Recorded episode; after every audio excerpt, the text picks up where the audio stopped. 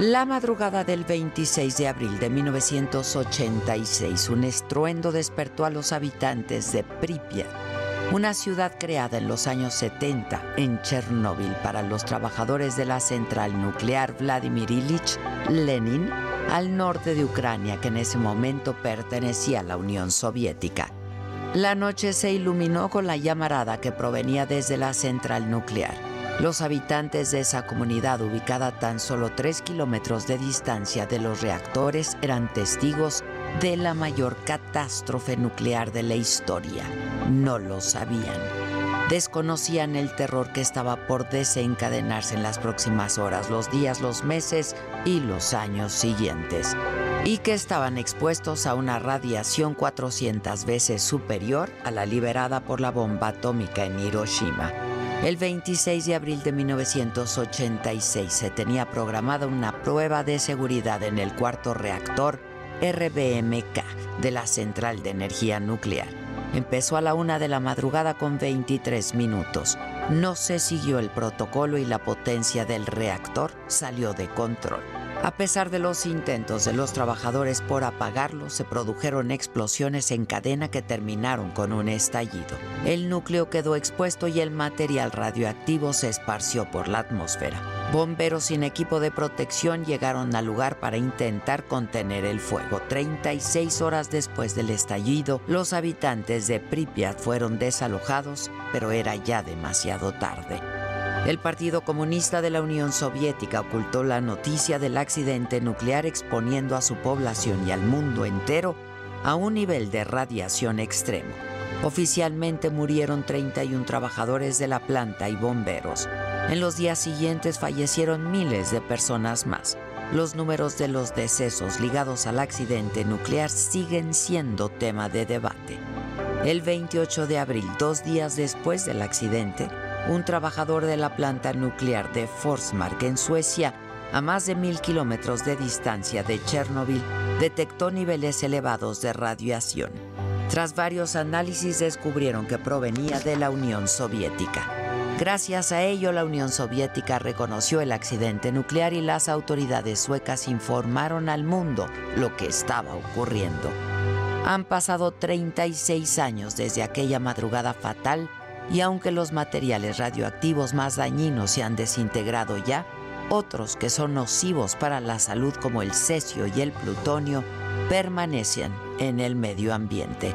Se dice que Chernobyl y la zona de exclusión no serán habitables de nuevo hasta dentro de 20.000 años. Pripyat, que llegó a tener 50.000 habitantes, hoy es un pueblo fantasma ocupado únicamente por la fauna que se ha multiplicado libremente ante la falta de la presencia humana. Los edificios, las escuelas, hospitales, parques están abandonados.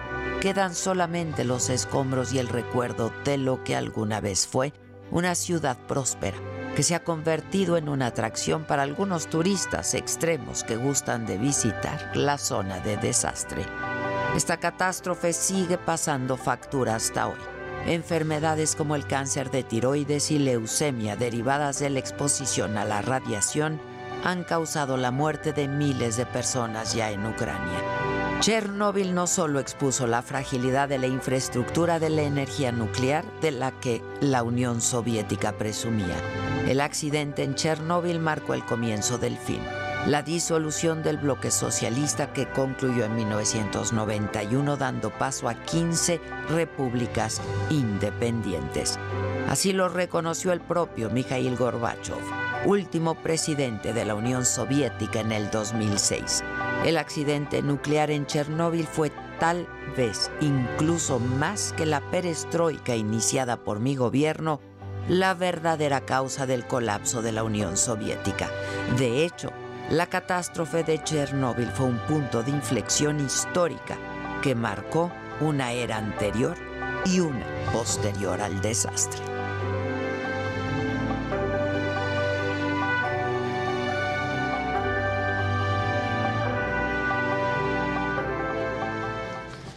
Esto es, me lo dijo Adela, yo soy Adela Micha y ya comenzamos.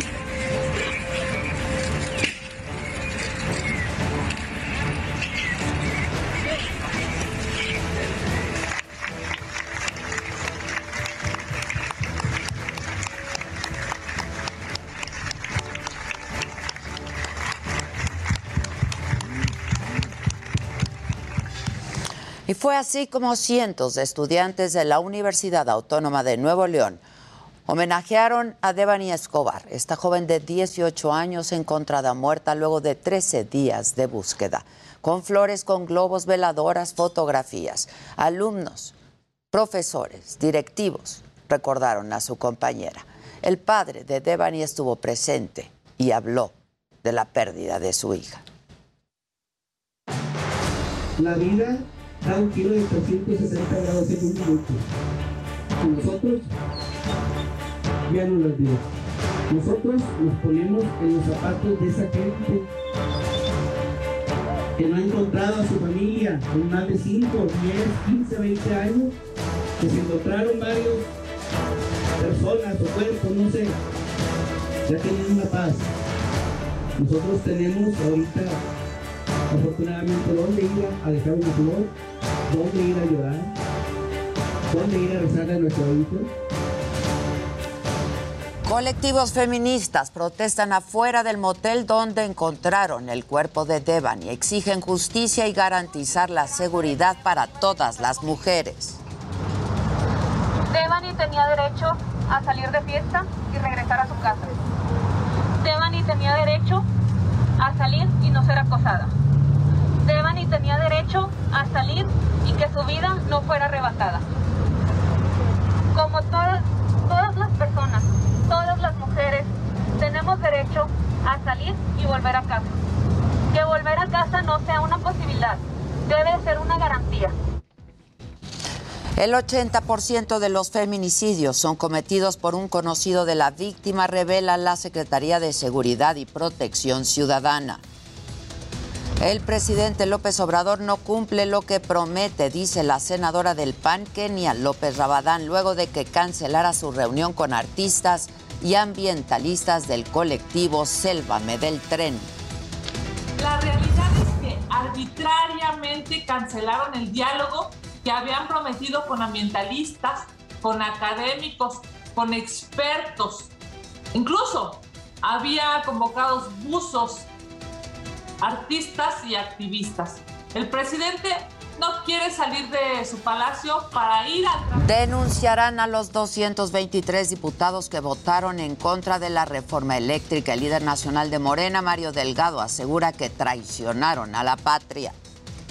Vamos a presentar eh, esta denuncia, que estará lista esta semana, y vamos a salir a la calle a recolectar firmas de aquellos ciudadanos y ciudadanas que nos quieran acompañar en esta denuncia penal. 11 personas murieron durante una balacera en el South, en Chihuahua. Grupos rivales del crimen organizado se enfrentaron en una carrera clandestina de caballos. Esto se da de, un enfrentamiento de, de, grupos armados que se dan en unas carreras de caballos clandestinas que no tenían ningún ninguna autorización por parte de ninguna autoridad ni ninguna autoridad había sido notificada de esto. Este, y bueno, ya las investigaciones siguen de la mano de la Fiscalía General del Estado y en su caso también, de ser, de ser así, la Fiscalía General de la República.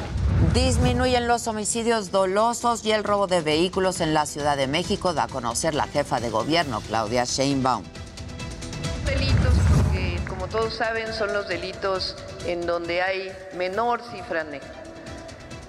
Esta reducción además ha sido constante, no es que haya sido un mes en particular, sino que viene disminuyendo desde que entramos al gobierno con una ligera subida hacia marzo, abril y después una disminución prácticamente constante. En el día 62 de la guerra, el secretario general de Naciones Unidas, Antonio Guterres, se reúne con el presidente de Rusia, Vladimir Putin, para que detenga la invasión a Ucrania. Hola, ¿qué tal? Muy buenos días. Me da un enorme gusto poder saludarlos hoy, martes 26 de abril. Esto es Me lo dijo Adela, yo soy Adela Micha y estas son hoy las noticias. Grupos feministas protestaron afuera del motel en donde encontraron el cuerpo de Devani Escobar en Escobedo, Nuevo León. Activistas, voluntarias de búsqueda y amigos de la joven guardaron un minuto de silencio y después exigieron justicia por su feminicidio. Pidieron además que se garantice la seguridad de todas las mujeres. Teníamos la esperanza de que Devani iba a regresar con vida. Devani tenía derecho a salir de fiesta y regresar a su casa. Devani tenía derecho a salir y no ser acosada.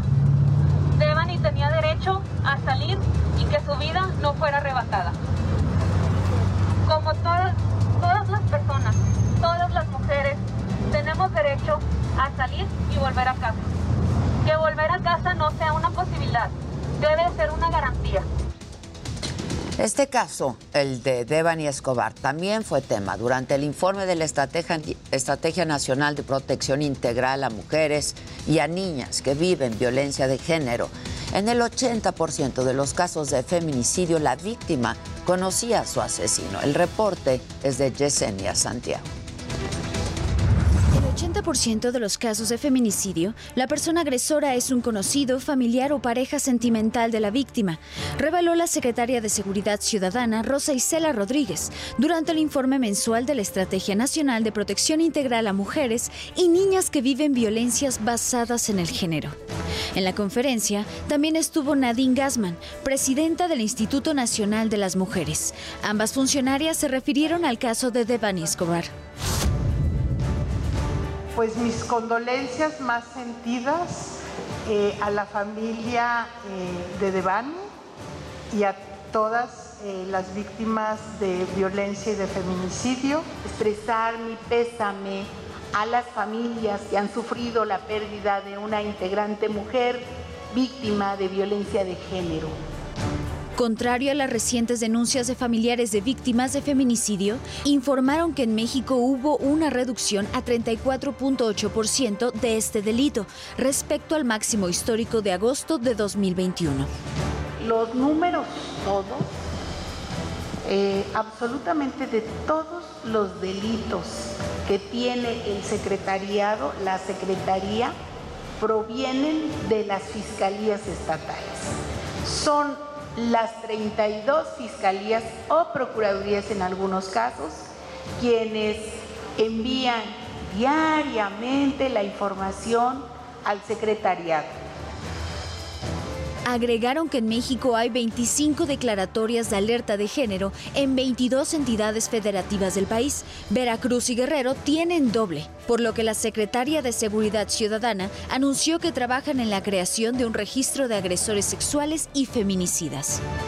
Para que las fiscalías estatales cuenten con un banco de ADN para uso forense en el cual se registre la información genética de los agresores y pueda ser utilizado para vincular evidencia que permita compartir información entre fiscalías estatales, por lo que aseguran es necesario continuar con acciones preventivas y de colaboración en los tres niveles de gobierno, federal, estatal y municipal, para atender los principales delitos, violencia sexual, trata de personas, feminicidio y desaparición de mujeres, con el objetivo de combatir la impunidad.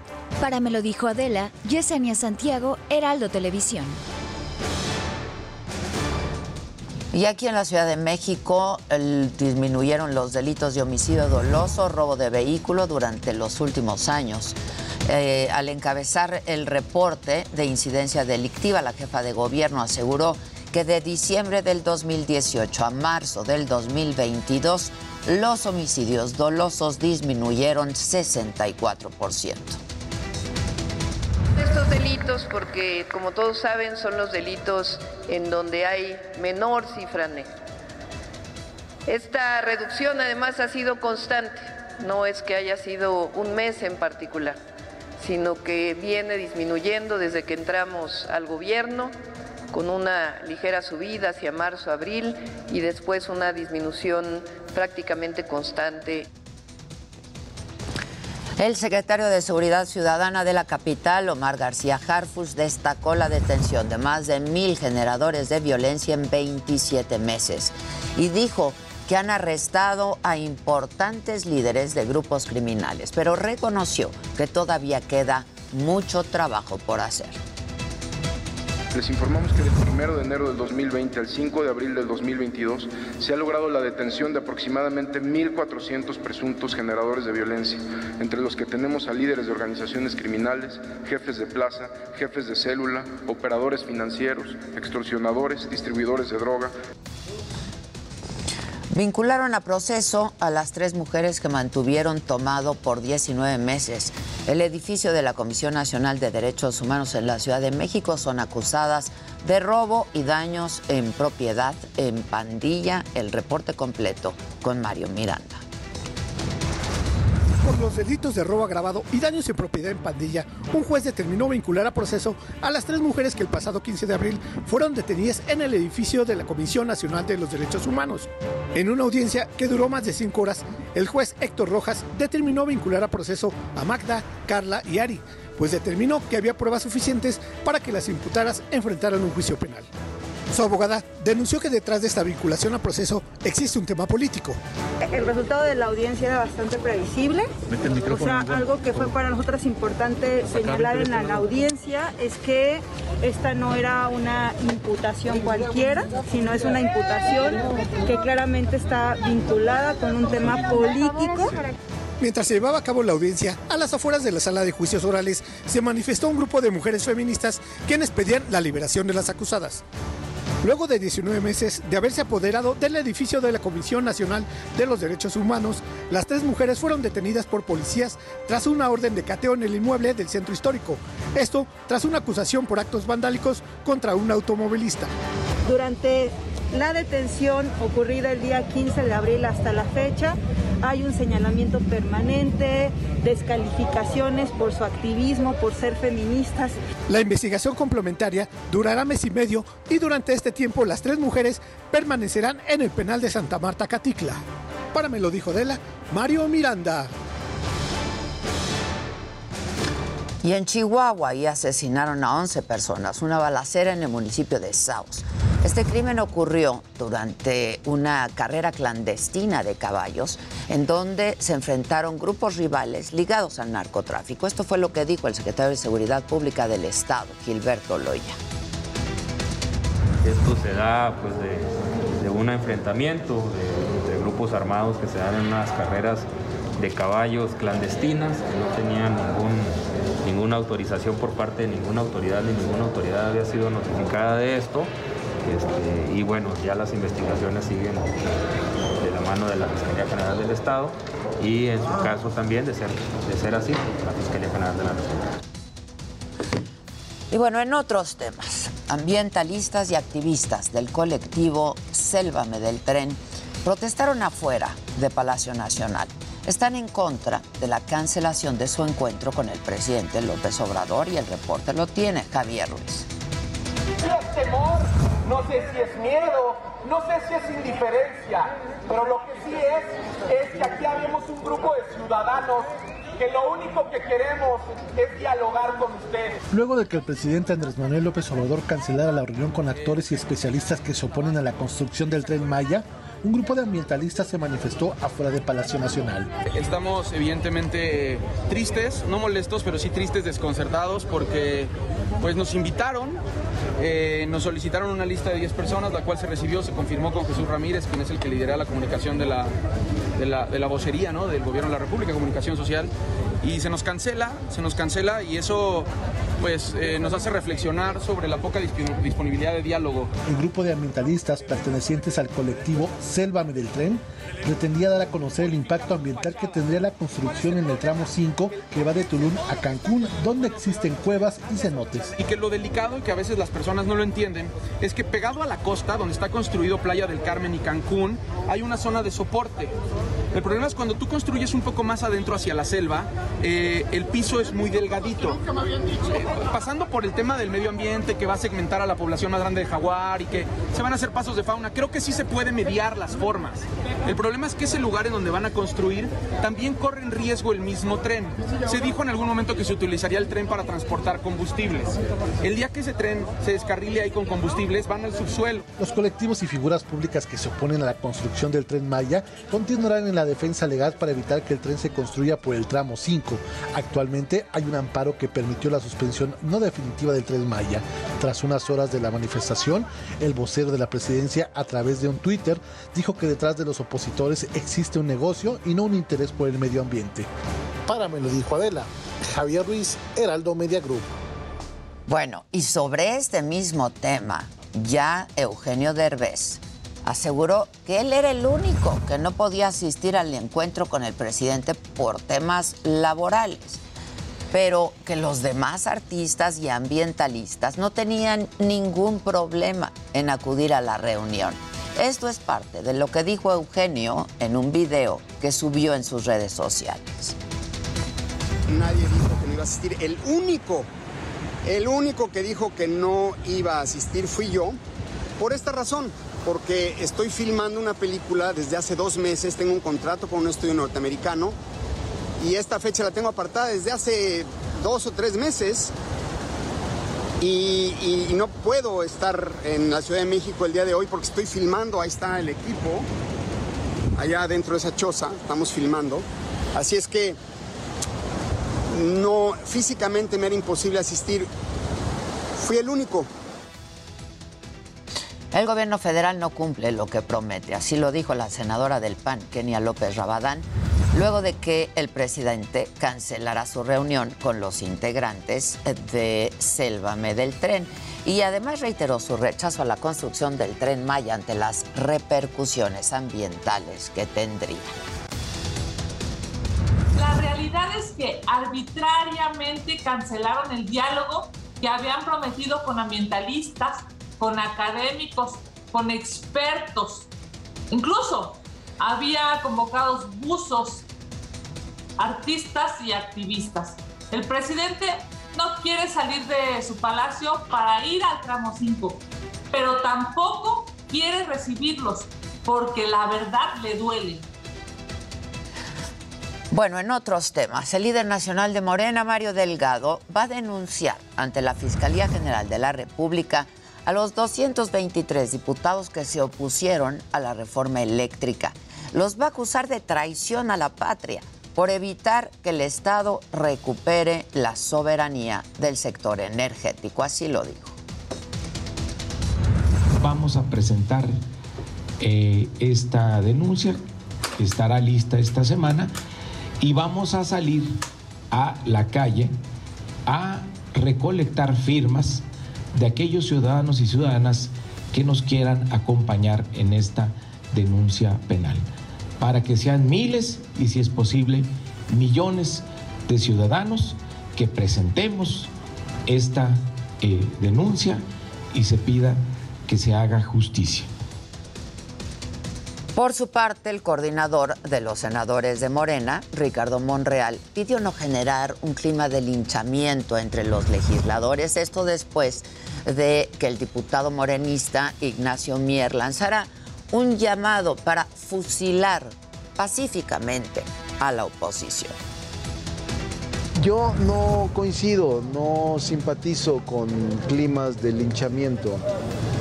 Yo creo que el debate debe estar en las cámaras, en los órganos colegiados y no en la calle, eh, porque no me gusta a mí la eh, división ni la confrontación. El país eh, está pasando por una etapa de transición política y todos tenemos que hacer un esfuerzo de conciliación. Yo creo en eso, en el acuerdo, en el consenso y no me sumo a ningún coro de linchamiento político de nadie. Bueno, la organización The Dillian Project, que participó en la misión de observación de la revocación de mandato en nuestro país, advirtió que esa consulta fue utilizada por el presidente López Obrador para erosionar al Instituto Nacional Electoral, incluso para abrir el camino a una reforma político-electoral que sería regresiva para la democracia. Entonces lo que se está tratando de hacer es erosionar la confianza que tienen los mexicanos sobre el INE. Y la confianza es lo que promueve y mantiene a una democracia electoral. La Suprema Corte de Justicia de la Nación aprobó por mayoría declarar inconstitucional las reformas a la Ley Federal de Telecomunicaciones y Radiodifusión, con las que se pretendía crear el Padrón Nacional de Usuarios de Telefonía Móvil. Todos los detalles con Verónica Macías. Durante la sesión del Pleno, los ministros coincidieron en que el PANAUT violaría el derecho a la privacidad y a la intimidad, pues el Estado no puede garantizar el resguardo de la base de datos. Además, no combatiría las extorsiones telefónicas. Al analizar una acción de inconstitucionalidad presentada por senadores y el Instituto Nacional de Transparencia, Acceso a la Información y Protección de Datos Personales mencionaron que las reformas vulneran los derechos humanos de los usuarios al exigirles que proporcionen sus datos biométricos a fin de tener acceso a servicios de telefonía celular. Me parece que este planteamiento nos presenta una falsa como peligrosa dicotomía entre seguridad y privacidad, en parte porque paradójicamente ceder el control sobre los datos personales representa en sí mismo un peligro para la seguridad de los usuarios. La ministra ponente Norma Lucía Piña expuso que es constitucionalmente válido el objetivo del padrón, sin embargo agregó que existen otras medidas menos invasivas a los derechos humanos y que dotan a las autoridades herramientas para combatir los delitos.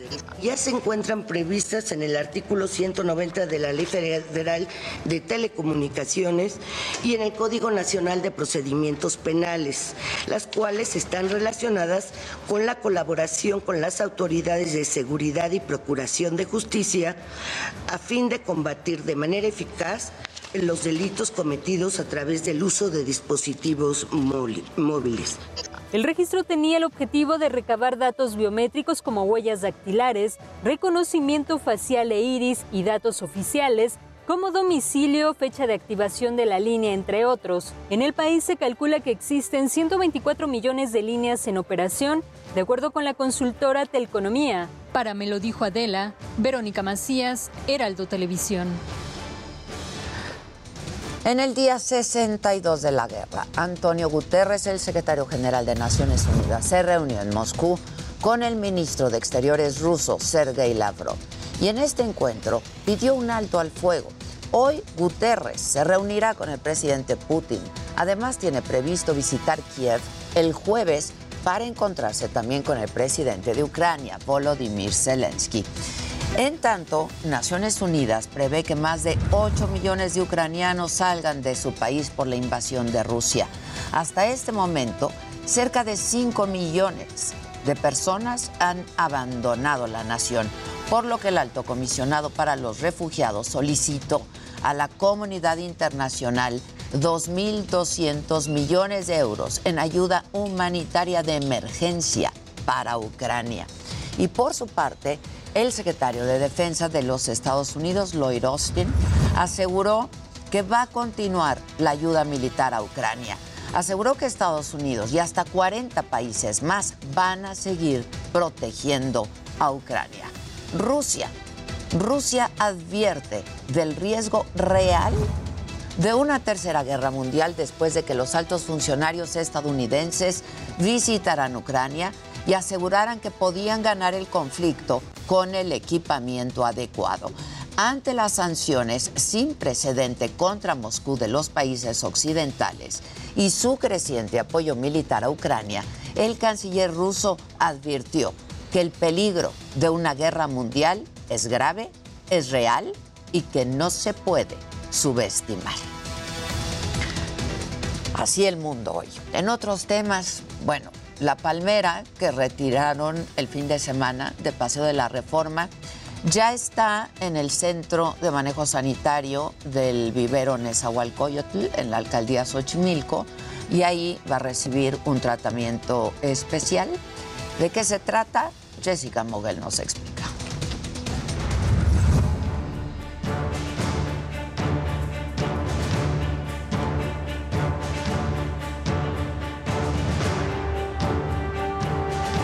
Por esta puerta ingresan las palmeras muertas, las que por plaga o enfermedad se retiraron de las calles y avenidas de la Ciudad de México.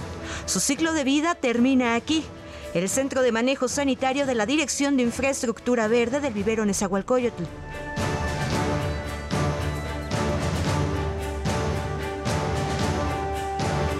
En este lugar, la icónica palmera de la Glorieta de la Palma recibe atención especial. Estará aquí una semana y cada dos días un equipo especializado se encargará de darle tratamiento al tronco con un biológico para descartar cualquier enfermedad. La corona o la parte de arriba se convertirá en una composta. Vamos a, triturar para, poder llevar a cabo el composteo de ella y, este, y poderla reutilizar en algún suelo de la ciudad o en el mismo terreno de, donde extrajimos la, la palma todo está confinado y aislado. En el camión permanecen 18 de los 22 metros de longitud de la palmera y en menos de un mes se conocerá qué tipo de hongo afecta a estos ejemplares en la Ciudad de México, problema que inició por lo menos en 2015 y no es exclusivo de la capital del país.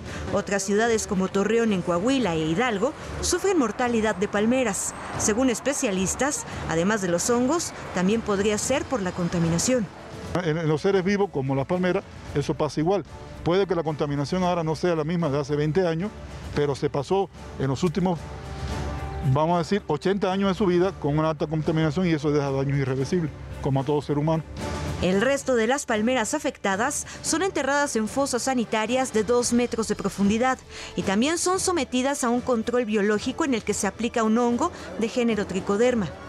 Y entonces este material ya con tricoderma se tritura con la maquinaria que está ahí atrás, se tritura y se echa a la fosa sanitaria. Al entrar en contacto con la tierra, los hongos que se encuentran en las hojas de la palmera entran en proceso de descomposición, ya que son aéreos y no sobreviven en condiciones de suelo tapado. Hasta el momento han ingresado 148 palmeras derribadas de 492. Una vez que están en la fosa sanitaria, también se le aplica tricoderma y se le echa una capa de, de, 30 a 35 centímetros de, tierra y se le vuelve a echar triturado y así hacemos capas hasta que queda total, eh, eh, la profundidad que tenemos alrededor de, de 2 metros. Las alcaldías Benito Juárez, Cuauhtémoc, Miguel Hidalgo y Coyoacán son las que tienen mayor cantidad de palmeras y gracias a estos análisis se podría salvar algunas de ellas. Para me lo dijo Adela, Jessica Moguel, Heraldo Televisión.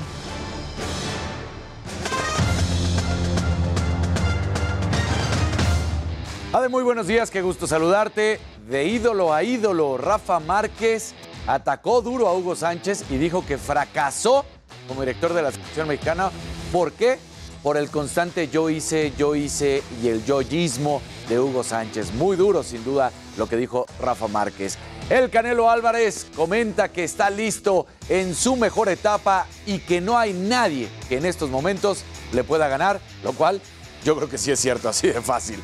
Y se jugó la jornada 16 de la Liga MX Femenil. América goleó a Pachuca y en el Clásico Regio no pasó absolutamente nada. Ahora vamos a ver gadgets con mi querido Luis Heite.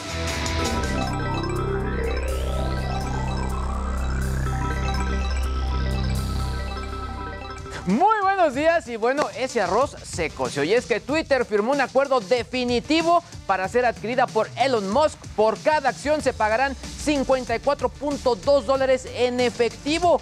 Por ello, el valor total asciende a unos 44 mil millones de dólares. Todos, todos los detalles más adelante. Por otro lado, Europa aprobó medidas para frenar la difusión de contenidos ilegales en las redes sociales. Entre las medidas acordadas está que Facebook y Google promuevan la eliminación de contenidos ilegales en sus plataformas. Y datos de estatistas señalan que todavía preferimos el papel a las pantallas. Esto al menos para leer. En México, el 48% prefieren los libros impresos como Adela y el 44% los libros digitales. Pero bueno, estimado y rosado Jimmy, ¿a quién traes? Entre piernas. Ahora sí que rosado.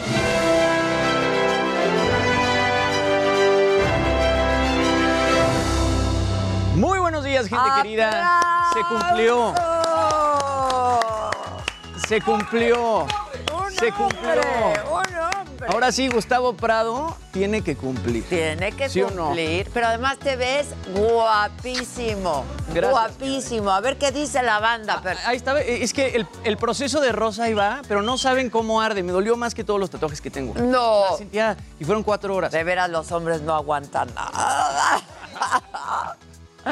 Bueno, No, pero, se cumplió. Tú muy bien y te ves guapísimo además. Gracias, mi querida Ade. Bueno, ahora sí, entre piernas el día de hoy, Eugenio Derbez no se quedó callado y es que el día de ayer publicó un video de más de cuatro minutos en el que se dirige al presidente. Eh, él menciona que, bueno, no podría asistir a la reunión para dialogar sobre el tren Maya. Y bueno, dijo que fue porque está filmando una película. Además aclaró que si lo que realmente quería el presidente era sacarse una foto con él, se hubiese podido pedir personalmente. Y bueno, además, el día de ayer en Medellín se develó una figura de cera del cantante colombiano Maluma. El Museo Madame Tussauds de Orlando fue el encargado de moldear la figura, cosa que a un grupo de 20 profesionales le tomó seis meses lograr. Y la verdad es que el resultado es increíble. Y bueno, coño, Miki, Diego Boneta le dice adiós a Netflix y es que su productora Three Amigos ahora se asoció con Amazon Prime para producir series, películas y programas de televisión. Y aquí les estaré contando todos los detalles. Pero bueno, mi querida Ade, regresa. Bueno, me extraña que no des la nota del día de hoy. ¿Cuál es la nota del día? Ah, a ver. No más. Aquí estoy, aquí estoy. No. Y hoy regresa la saga, señoras y señores. Eso. Tenemos fiesta y se va a poner bueno. Eso, se va a poner bueno. Así que bravo. prepárense. La nota. Es la nota. Nosotros sí. Hacemos una pausa y regresamos con todos los detalles de esto que ya nos han adelantado en deportes, espectáculos, tecnología, por supuesto, lo macabrón y mucho más esta mañana. ¿Quién me lo dijo? Adela, grandes sorpresas esta noche. Estén pendientes.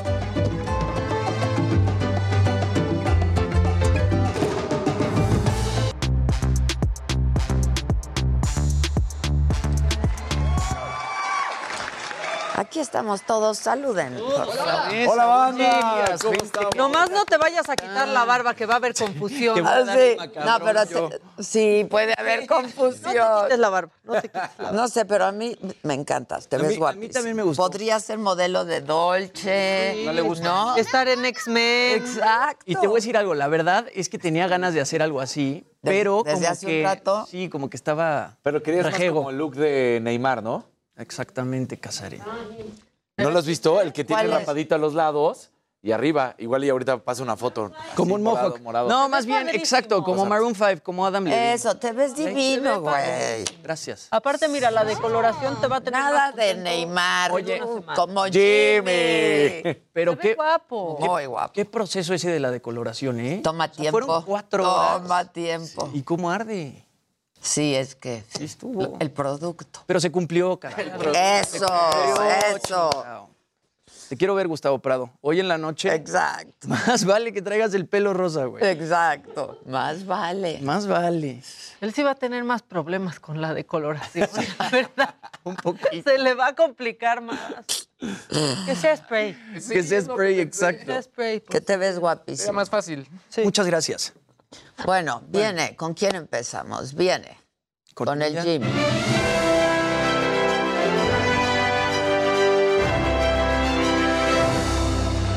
Felices y rosados días, gente querida. Buenos días, Luisito. Buenos días, Maki. Buenos, días, mi Dani. Buenos días. Buenos días, mi Mía de bonita, ¿cómo estás? Bueno, Muy bien. pues vamos a hablar Muy de todo. orgullosa de ti. ¿Verdad que sí? Claro. Se cumple, cara. Claro. Oigan, bueno, vamos a hablar de todo lo que está sucediendo con Derbez y el presidente y vamos a hacerlo pues paso a paso, ¿no? Todo comienza con la viralización de estos videos donde varias celebridades y ambientalistas piden parar con la construcción del tramo 5 del Tren Maya. Bueno, tras diálogos, por fin se acuerda una reunión con estos ambientalistas.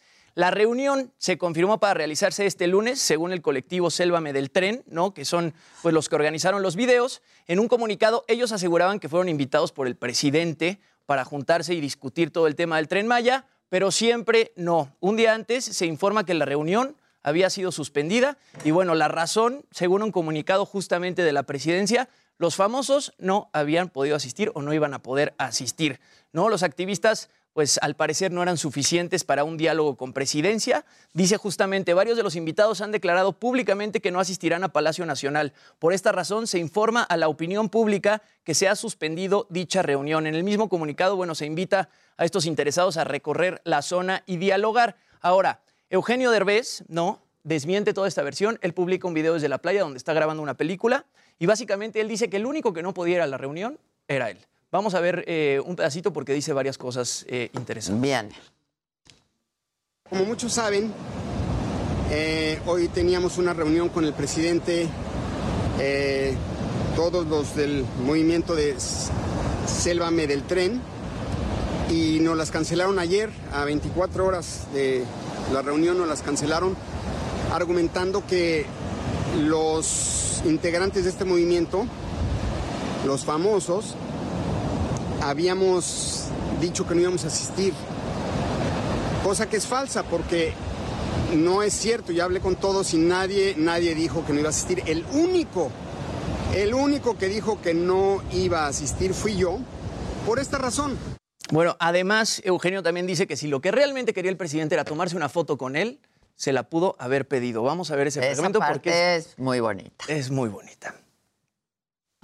Si el señor presidente lo que quería era una foto conmigo, yo feliz de la vida hubiera ido a Palacio Nacional. Voy personalmente, me saco la foto, le, ha- le hago la voz del longe moco. Fue horrible, fue horrible. Le hago la del óigame, no, Óigame, no, óigame. Nos canceló, óigame, faltando 24 horas, óigame, yo, los, los ambientalistas ya habían pagado su boleto de avión para ir a la ciudad de México. Óigame, óigame. Y bueno, finalmente... La neta es muy bueno. Es muy fregón. Es muy bueno. Yo todos los comentarios que recibió en Twitter después de este video, yo veía que eran pues bastante... es muy buenos. bueno en lo que hace, lo hace muy bien. Finalmente dice que él no estuvo involucrado en la inauguración de Xcaret, que habían dicho que había estado involucrado. Vamos a ver ese fragmento porque dice que él en ese momento estaba conduciendo los Es premios cierto, Platino. Es, cierto, se ve. Infodemia, Es cierto. Infodemia es eso. Se ve. Vamos a Es escuchar. Infodemia. Quería aclarar, se dijo hoy en la mañanera que, que yo inauguré Xcaret. No, yo no inauguré Xcaret. No hay que mentir. Eh, esa foto de Xcaret fue desde de hace cuatro años que estuve conduciendo los premios Platino. Xcaret se inauguró en 1990. En 1990 yo era un bebé, no tenía yo la cara que tengo en la foto que exhibieron hoy en la mañanera. No hay que mentir, porque si mienten, entonces tampoco les van a creer que no van a tirar ningún árbol y que no van a destruir ningún cenote. Yo creo que tiene pues Toda absolutamente toda la razón. Toda la razón. Ahora, lo que está es muy- todo lo que dijo lo dijo Lo que está muy muy bien. fuerte es eh, este eh, confrontación entre un actor, una y el persona presidente y el de la presidente. República. Lo que está más Pero fuerte. El que lo puso fue el presidente. Exacto, ¿eh? O exacto. Ahora, les digo que es peor de fuerte. Le responde peor a Derbez que a Trump. es, es Exacto. que Eso está exacto. peor que todo. Sí, sí, A. Trump claro. le- no, no somos piñata. Y nos entendimos. No somos Nos piñata y siempre se- nos entendimos muy bien. Se va más duro Mandó, contra ¿no? Derbez, Mandó contra Chumel, a la contra guardia, Loret, que contra, ¿no? Que contra, quien se tiene que ir. Ah, este. es, se le es- ponga es absurdo. Al es Anthony Blinken no Ya. se le pone. Es absurdo esto. Bueno, eh, y Maluma Baby estrenó su, su figura ¿no? de cera del Museo Madame Tussauds justamente de Orlando. Develó en Medellín la figura de cera de Maluma. La verdad es que a mí me pareció increíble. Justamente Maluma eh, elige su natal Medellín como escenario para conocer a su doble y realmente es su doble. Sí se parecen. Impresionante. No. Sí, está Yo pensé impresionante. que era la de la ¿Cuál es él? Él es el de la otra. Él es el de la izquierda. O sea, el de blanco sí es la figura Sí, y parecía. En la otra toma sí parecía, la, la frontal de los dos. Hay unos que luego no les queda. Exacto. Hay unos la que no. verdad, hay unos que Del no. Museo de Cera no vas a andar hablando aquí. Cuauhtémoc Blanco lo han visto. Ah, sí. ¿Qué Está mejor el de cera. está claro que está mejor el de cera. Justo trae puesta, trae puesto uno de sus atuendos favoritos, una chaqueta blanca cruzada de Versace y unos zapatos negros de Bottega Veneta. Y bueno, Julio Castellanos, que es miembro del Madame Tussauds, dijo que esta es la primera vez que un famoso museo presenta una de sus estatuas en Sudamérica. Y bueno, un equipo de 20 profesionales del estudio de Londres fue el encargado de recrear a Maluma y se tardaron más o menos seis meses en hacerlo. Va a estar exhibido cuatro días en el Museo de Arte Moderno de Medellín y en mayo se va a mudar a la sede del museo en Orlando. La verdad se parece, está idéntico. Hay, hay un momento en el que no puedes saber quién es quién. La primera foto, la que está en frontal, esa Ajá, sí está... cañón. Está cañón. El que sigue, por favor. La que sigue, por favor.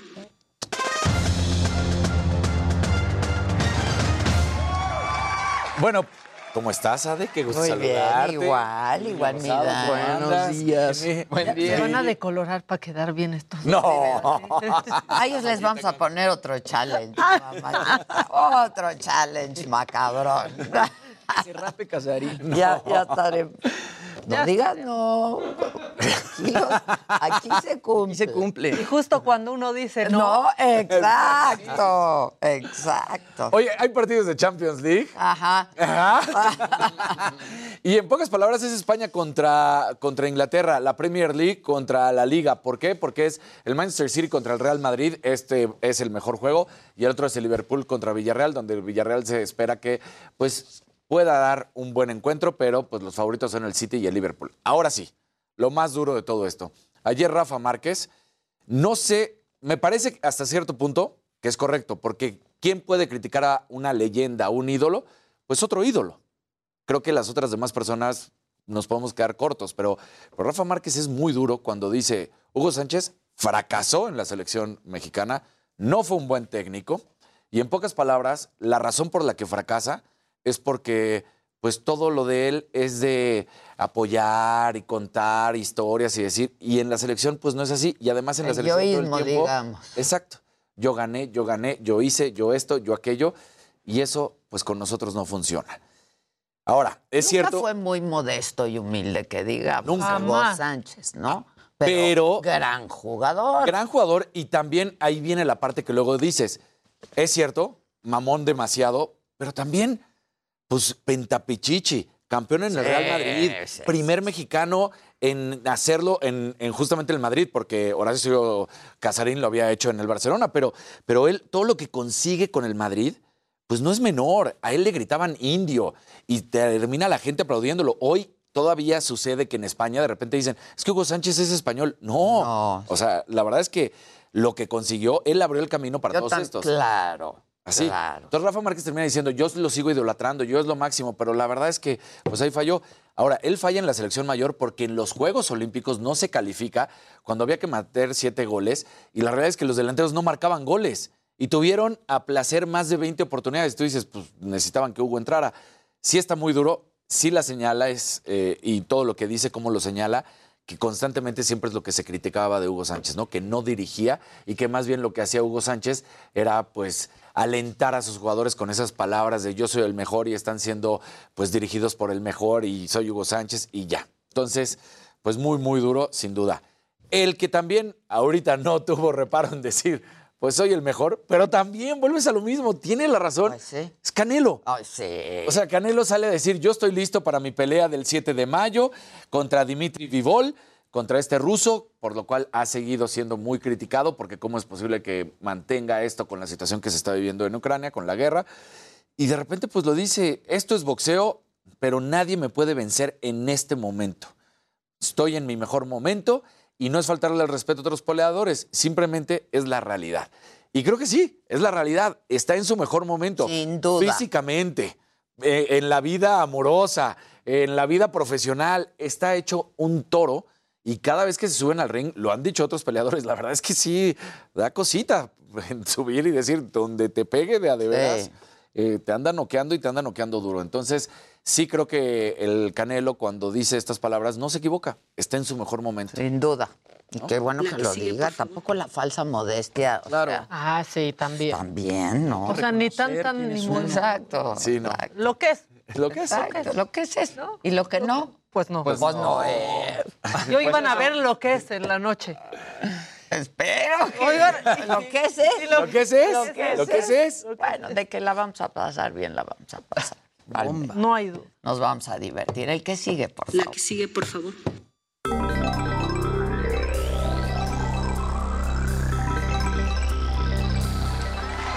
Gente bonita, muy buenos días. Es martes. ¡Bravo!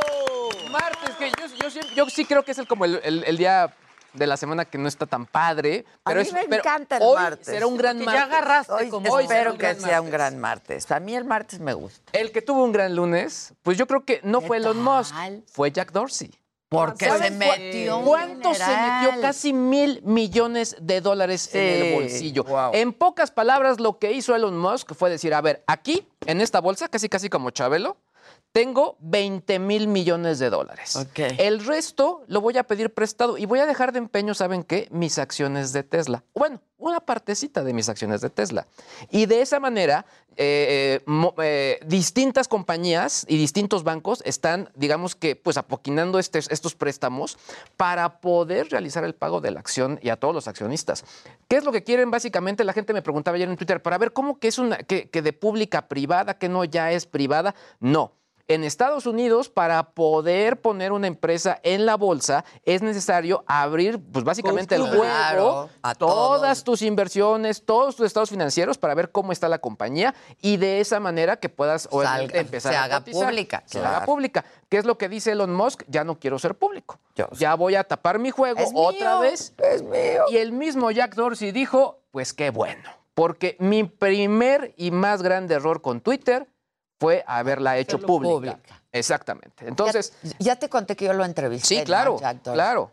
Y me contó cómo fue el inicio de Twitter. Es una historia increíble. Exacto. Y hoy, ¿cuánto dinero tiene? mira, nada más el Y no tiene nada de hate, O el que tiene puro hate es el Elon CEO Twitter. actual, nada más porque va a estar, pues básicamente un año más, pues como, pues por contrato, se va a llevar casi 50 millones de dólares.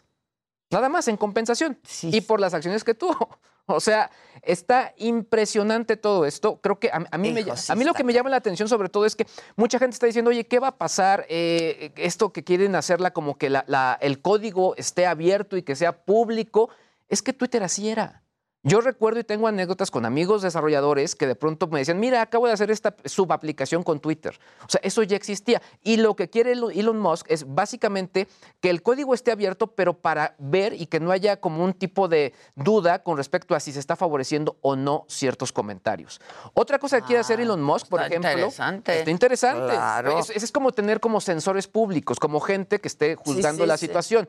Por otro lado, también lo que quiere hacer es que haya una especie como de autentificación de los usuarios, es decir, que detrás de cada cuenta sí haya gente y no sean bots, bots. claro. Exactamente. Y quieren un poco Que está lleno de bots. Está, lleno, de lleno, bots. lleno, ya José lleno Ramón de López bots. Beltrán le está escribiendo. Ah, sí, ¿qué tal? Está diciendo pretty please, Mr. Elon. Muy buen. Elon. Muy, buen English. La verdad es que creo que esta es la, de las noticias más importantes. Sí queda un poco de duda porque hay que ser muy honestos. Eh, Elon Musk es muy impulsivo, pero lo que sí es un hecho es que, ¿qué es lo que está comprando desde mi perspectiva? Una gran audiencia. Una audiencia crítica. Y un gran medio de comunicación. Porque es lo que le hacía falta, y lo habíamos comentado. No tenía un medio de comunicación y sobre todo con una audiencia que opina y sobre todo que decide. Claro. Porque ahí están los políticos, ahí están los empresarios. Hay muy, ayer de hecho se volvió trending topic, por ejemplo, otras redes sociales como Tumblr, como Reddit, como Mastodon, diciendo gente que se podían migrar hacia esas redes. Yo creo que sí puede pasar, pero va a, va a ser más gente la que va a volver a llegar a Twitter. Yo también creo. Ahora de la mano de Elon Musk. Sí, yo Eh, va a estar muy interesante.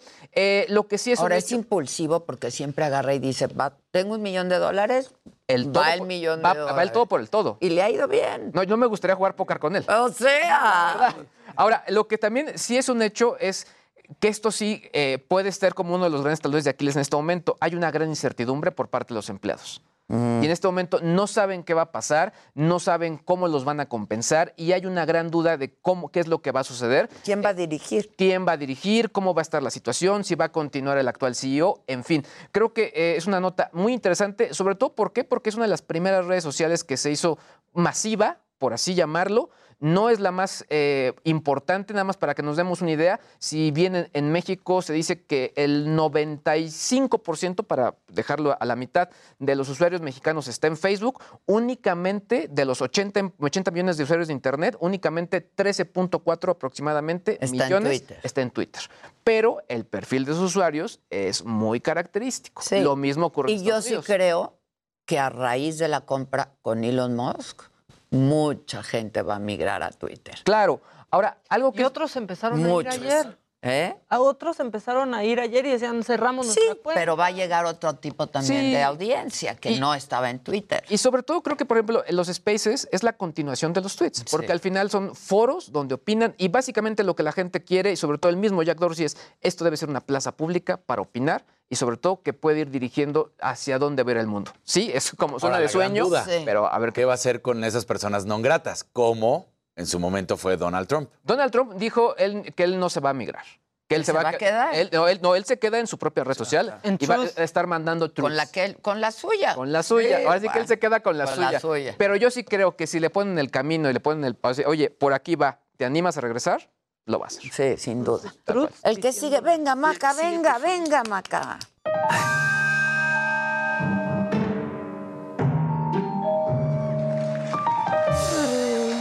Macabrón Express, porque hay diligencias. Hay diligencias, hay que hacer. diligencias. Hay diligencias que hacer. Martes y necesitamos esta alegría, sobre todo nosotros que el día va a ser largo. Así estaremos en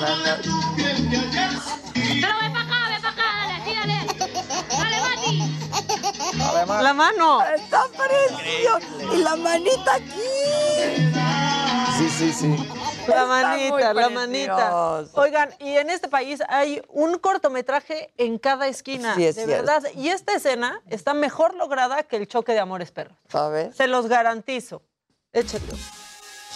Miren, primero ahí está y- un incendio, ¿no? Y ya, ya hay caos. Y ahí atrapazos acabando con el incendio. No, no, Piensas no. que ya que eso es lo que está pasando, ¿no? No es atrapazos, es su camisa, ¿no? Pues ahí Pues un trapo, trapo, el trapo, el trapo, el trapo. ¿Quién sabe el trapo? Pero y luego, ¡No! ¡Tómala! ¡No! Iñárritu. ¡No! ¿Qué Ya pasó, mi negro? Gastando tanto el negro Iñárritu. Y Y mira, aquí te lo regala cada día este país. ahí está. Esta joya. de- La ver- o sea, y piensas que ya estás grabando lo que está pasando. Está cañón. Tómala. Nunca. Más. Bueno, y todos recordaremos pues cuando andamos de pubertos lucidos y así de, no, mira yo como tomo y así, y llega el adulto responsable y acaba con tu lucimiento. Eso le pasó a este pubertito. Siempre llegando en el peor momento. Mira el mi rey, ahí de, yo me acabo la, la cerveza de un trago. El Biernado. Y los abuelos, Ay, no, cabrón. Y ya se vuelve como todo incómodo. de, Ahí está tu abuelo, ahí está tu. Bueno, este, yo necesito que me expliquen qué está pasando aquí con los senadores. Por suerte, el senador Monreal como que no se atrevió a jalarle el pelo a su compañera, pero estuvo a dos. Estuvo a dos. Y es que estaban homenajeando a distintos artistas porque eh, pues fue la inauguración de una exposición de músicos y compositores. Pero vean, vean este desfigurito. Me gusta andar de pelo suelto, me gusta todo lo que sea mi style. Me gusta ir siempre en contra del viento. Si dicen blanco, yo les digo negro. A mí me gusta Pero- y ahí casi, casi Monreal Ay, dijo, ay, ay. "Ah, no se la voy a regresar. el pelo suelto. Voy a ser siempre Y Olga. Y Olga, Olga es una joya. Pero para mí lo que vale Oh, todo no. es ese microsegundo donde dice Monreal, me voy a dejar lle-". No, no, no, sí, sí, no, No. Se a ver regresó si no se quedaba No, con no, la no, no, cola no. en la mano como Gloria Trevi. Con No, la no, extensión. Con la extensión. Muy bien, senador. Muy bien. Lo hizo muy bien. Sí, sí, sí, sí. Le sabe, le sabe el Se la senador. llevó, se la llevó. No está bien salir jalándole los Y pelos a Olga, una mujer. Olga es una joya. Olga estaba. A ver, vuélvalo a poner. Bueno, antes de irnos a una pausa. Me gusta andar de pelo suelto, me gusta Pero que que. Me gusta ir siempre en contra del viento. Si dicen blanco, yo les digo. Es la compositora. A mí me gusta. Voy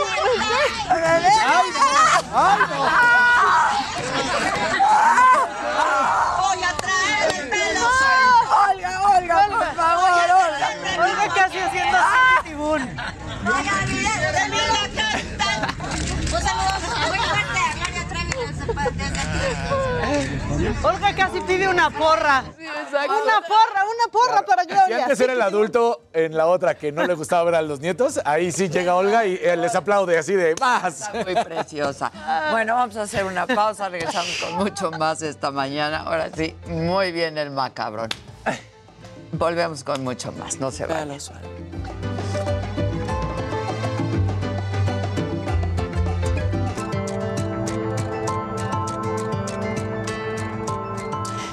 Este fin de semana Donald Trump demostró que sigue siendo Donald Trump.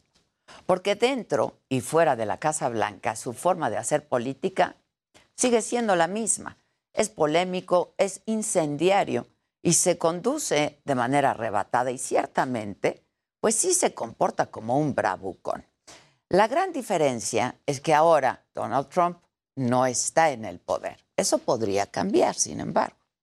El sábado, el expresidente Trump estuvo en Ohio para apoyar a J.D. Vance, quien es candidato a senador por el Partido Republicano. Y durante el meeting, Trump habló de las intensas reuniones que tuvo en junio del 2019 con funcionarios mexicanos a raíz de la crisis migratoria. Y dijo lo siguiente sobre la administración del presidente López Obrador. I've never seen anybody fold like that. They said it would be an honor to have 28,000 free soldiers. And for two years, we did. And that's one of the reasons we had the best numbers in the history of the border. Thank you very much, Mexico. En junio del 2019, el entonces presidente Trump había amagado a México con imponer aranceles de hasta un 25% a productos nacionales si no se frenaba el flujo migratorio. Finalmente, alcanzó un acuerdo con la actual administración y se desistió. Si bien México no se convirtió en tercer país seguro como Trump quería, sí terminó aceptando el programa Quédate en México y desplegó a la Guardia Nacional en la frontera. Y quizá ustedes se pregunten, ¿y entonces qué ganó México? Bueno, luego de estas explosivas declaraciones de Trump del sábado, el canciller Marcelo Ebrard respondió en Twitter que la actual administración no se doblegó y que la muestra de ello fue la exclusión del capítulo de integración energética en la negociación del TEMEC, no seguir el guion de Estados Unidos con respecto a Venezuela y haber rescatado al expresidente de Bolivia, a Evo Morales. Además, el canciller, que por la naturaleza de sus funciones tantas veces se sentó a negociar con la administración de Trump, dijo sobre el republicano que es un hombre en campaña agitando el antimexicanismo que lo caracteriza. Lo que nos califica son los hechos, dijo el canciller, no sus dichos. Efectivamente, Estados Unidos tiene elecciones de medio término este año y al mismo tiempo Trump se afianza como una figura sólida del Partido Republicano y su carta más fuerte para las elecciones presidenciales del 2024. Y ya lo vimos, su retórica vuelve a ser la misma, la misma que en el 2016 lo llevó a la Casa Blanca y que también lo sacó de ahí en el 2020. Pero las cosas en política, pues jamás están dichas. En política nunca nadie está muerto del todo. Volviendo a México, antes del canciller habló el presidente López Obrador en su mañanera y esto es parte de lo que dijo. Él es así. Este y hay que ver las circunstancias. Eh, no voy yo a polemizar sobre eso. Como pocas veces, el presidente prefirió mantener su distancia y evitó dar mayores detalles de su relación con Donald Trump. Mientras que en Estados Unidos la prensa no reportó con especial relevancia las declaraciones de Trump y tampoco la respuesta de México. Lo que queda claro en este tema son dos cosas.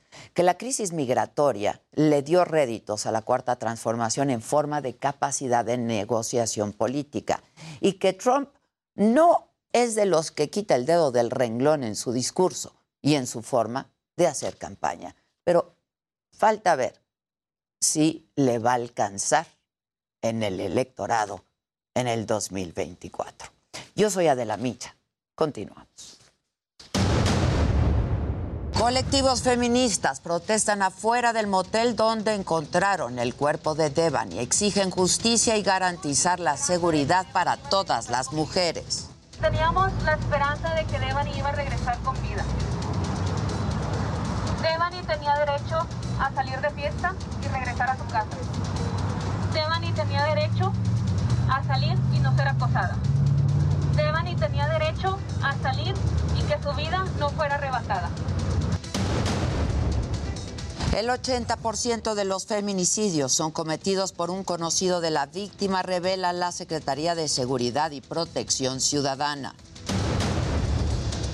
El presidente López Obrador no cumple lo que promete, dice la senadora del PAN, Kenia López Rabadán, luego de que cancelara su reunión con artistas y ambientalistas del colectivo Sélvame del Tren. La realidad es que arbitrariamente cancelaron el diálogo que habían prometido con ambientalistas, con académicos, con expertos. Incluso había convocados buzos, artistas y activistas.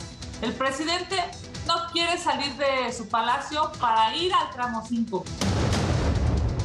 Denunciarán a los 223 diputados que votaron en contra de la reforma eléctrica. El líder nacional de Morena, Mario Delgado, asegura que traicionaron a la patria vamos a presentar eh, esta denuncia, que estará lista esta semana, y vamos a salir a la calle a recolectar firmas de aquellos ciudadanos y ciudadanas que nos quieran acompañar en esta denuncia penal.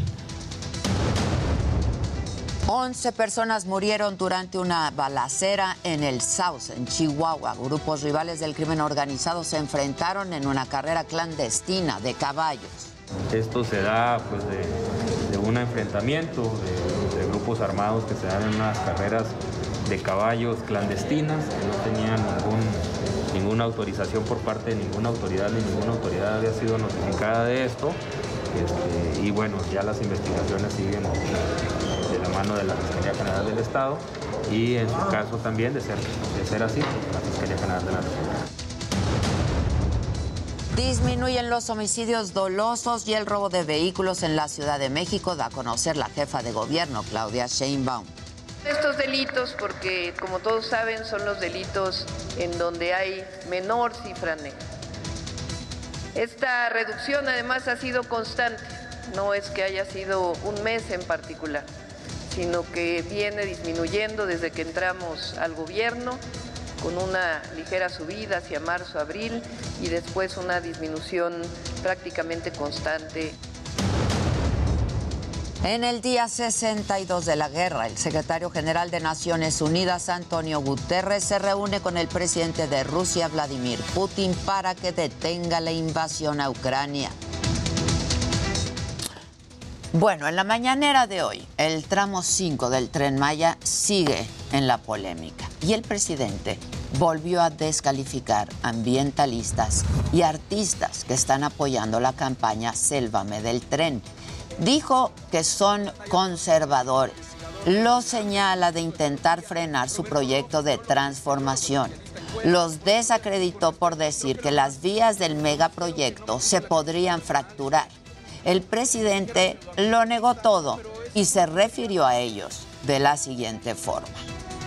No solo es con relación al tren Maya, siempre han estado en contra de nosotros. Ellos pertenecen al bloque conservador. Bueno, y justo eh, para hablar de este tema, el del tren Maya, el presidente pues negó que exista eh, una pues clara postura y legítima de parte de estos ambientalistas. Dijo que el riesgo de que haya un accidente, como lo han advertido ayer ambientalistas afuera de Palacio Nacional, es mentira. Asegura el presidente que tiene todos los estudios que garantizan que es un lugar viable para que pase el tren. Esto dijo al respecto.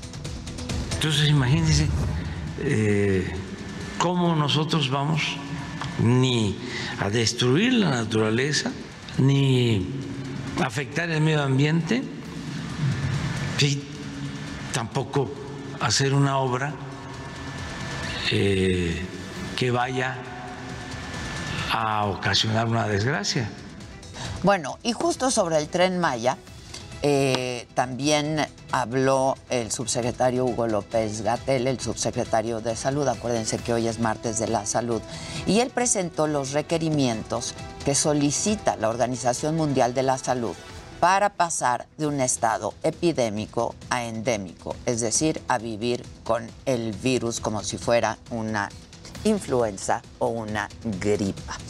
Destacó que hay capacidad de respuesta, que hay muy pocos casos positivos, reiteró que la vacunación es importante, por lo que a partir del viernes se va a iniciar la vacunación universal para niños de 12 años en adelante y esto, esto es importante. Pero bueno, para hablar sobre el tema del tren Maya, eh, vamos a conectarnos, lo vamos a hacer vía Zoom, ah, con ah, Camila Haber. Ella ha estado con nosotros antes, una joven increíble, apneísta, integrante de Sélvame del Tren. ¿Cómo estás, Camila? Buen día. Hola, Adela, buen día, gracias. Al contrario, me da mucho gusto saludarte. Igualmente, igualmente. Oye, este, bueno, pues como decíamos, tú formas parte de este grupo de ambientalistas, ¿no? Y de gente conocida, por cualquiera que sea su quehacer, pero gente conocida que se ha manifestado en contra de ciertos tramos del tren Maya. Eh, y tú, pues vives por ahí, conoces muy bien los cenotes, eh, tú, tú eres parte de este, de este colectivo. ¿Cuál era la intención del colectivo, Camila? Sí, justo pues formé parte de este grupo de personas que viajó a la Ciudad de México el domingo para entablar esta comunicación, este diálogo con el presidente. La idea era exponerle lo que está pasando porque sí creemos y cada vez eh, tengo más la duda de si le está llegando la comunicación de lo que verdaderamente está pasando en la zona. Eh, nos invita a que visitemos la zona. Aquí estamos, lo vivimos todos los días. Viajamos expertos, personas que llevan 30 años estudiando la zona y no habían visto un impacto de ese tamaño. Y no es un tema a, a futuro, el impacto ya se está dando, hay que recorrer el tramo para ver este efecto, es devastador. Los árboles eh, todos tirados, las cuevas están siendo tapadas, eh, especies están perdiendo el hábitat y están eh, introduciéndose a zonas. Entonces, la idea era el diálogo, la idea era exponerle esto, tener un poco este intercambio. También teníamos mucha ilusión de que quizás si nos compartiera un documento, un estudio, una manifestación de impacto ambiental que no encontramos ahora, no está disponible al público, no, y por ende eh, estamos casi seguros que no existe. Entonces, bueno, fue una lástima porque pudo haber sido un buen intercambio para entendernos mejor quizás y tener eh, una mejor base para el diálogo. Él, él dice que tiene todos los estudios y que lo que están haciendo con el tren no afecta lo que ustedes dicen que se va a afectar. Ahora, a ver, dime, dime, Camila. Sí, que existen los estudios en dónde están. ¿no? Eh, y creo que eh, no es un tema que nos estemos imaginando que va a pasar, ya está pasando. ¿Qué es lo que está pasando? Tú que vives ahí y además vives en los cenotes. Eh, ¿Qué es lo que está pasando, Camila? ¿Qué es lo que estás viendo? ¿Qué es lo que está pasando? ¿Y qué es lo que les preocupa? Sí, estamos viendo que se está deforestando de manera un poco arbitraria, ¿no? Pareciera que se está improvisando un poco que se está talando y luego encuentran una cueva que no pueden pasar, no pueden eh, rellenar y tienen que desviar o continúan y ya llevan eh, muchísimas cuevas que han ido saliendo y vienen muchas más. Eh, no hay forma de pasar este tipo de obstáculo porque son cuevas que están conectadas, que tienen agua y el temor es que se sean rellenadas o que sean piloteadas. Entonces esto es una preocupación muy grande When you make decisions for your company, you look for the no-brainers. And if you have a lot of mailing to do, stamps.com is the ultimate no-brainer. It streamlines your processes to make your business more efficient, which makes you less busy. Mail checks, invoices, legal documents, and everything you need to keep your business running with Stamps.com. Seamlessly connect with every major marketplace and shopping cart. Schedule package pickups and see your cheapest and fastest shipping options from different carriers. With rates up to 89% off USPS and UPS rates. And with the Stamps.com mobile app, you can take care of mailing and shipping wherever you are. Make the same no-brainer decision as over 1 million other businesses with Stamps.com. Sign up with Code PROGRAM for a four-week trial, plus free postage and a free digital scale. No long-term commitments or contracts. That's Stamps.com. Code PROGRAM. Solamente el viernes hicimos este recorrido y como el terreno es tan irregular, como el terreno es kárstico, entonces la piedra tiene muchas formaciones y te encuentras huecos y piedras, ya están rellenando con basura, ya está lleno de basura, entonces no solamente es la tala, sino también hay una presencia significativa de este relleno. Que ustedes tienen imágenes de esto porque hicieron el recorrido. Todo, y la idea era exponerle esto, porque sí hay algo que está pasando, hay una, eh, una falta de comunicación, porque dicen que hay estudios, pero no están. ¿En dónde están? Deberían de ser públicos. O sea, este proyecto tiene que hacerse con total legalidad y por algo está suspendida ahora. Ahorita, afortunadamente, un, un juez otorgó la, uh, la suspensión. Sí, porque no encontró una manifestación de impacto ambiental. Entonces, esto no es que lo estamos diciendo nosotros eh, oponiéndonos a, como adversarios o como un tema político, lo que sea, es un tema de hechos un juez no encontró la manifestación de impacto ambiental y por eso suspendió. Ahora, este, se suspendió también el encuentro con el presidente. Eh, tú viajaste a México justamente para tener esta reunión. Eh, y eh, primero, a través de un comunicado de presidencia, de comunicación por parte de la presidencia, se dijo que se había cancelado porque pues quienes participaron de este video y quienes están muy enfocados, ¿no? La mayoría de ustedes, ambientalistas, eh, pues no podían acudir a la reunión. ¿Qué fue exactamente lo que pasó? ¿A qué hora les avisaron que no iba a haber reunión? ¿Qué fue exactamente lo que pasó, Camila? Sí, pues eh, justo sí hubo una, una, una persona que fue Eugenio Derbez que dijo que él no iba a asistir pero a partir de eso, de todos modos, se mandó una carta o se mandó una lista de los integrantes, porque la petición fue que fueran los que salían en el video que salió de Selvame del Tren. Entonces en la lista salían artistas, ambientalistas, expertos, buzos, buzas, y la lista fue aprobada, nos dieron una fecha, nos dieron un horario, tanto así que todos estábamos ya en camino. A mí eh, me llegó el comunicado subiéndome el avión, el avión despegando para llegar a la, a este encuentro. Entonces, eh, no sé si hubo ahí eh, una falta de comunicación, quizás él pensó que todos los del video eran solamente artistas y cuando no se, eh, no se confirmó, pues no quiso asistir, pero bueno. No, bueno, él, él, estaba al tanto de que había artistas, ¿no? Gente famosa, digamos, pero también ambientalistas, de hecho los ha llamado conservadores.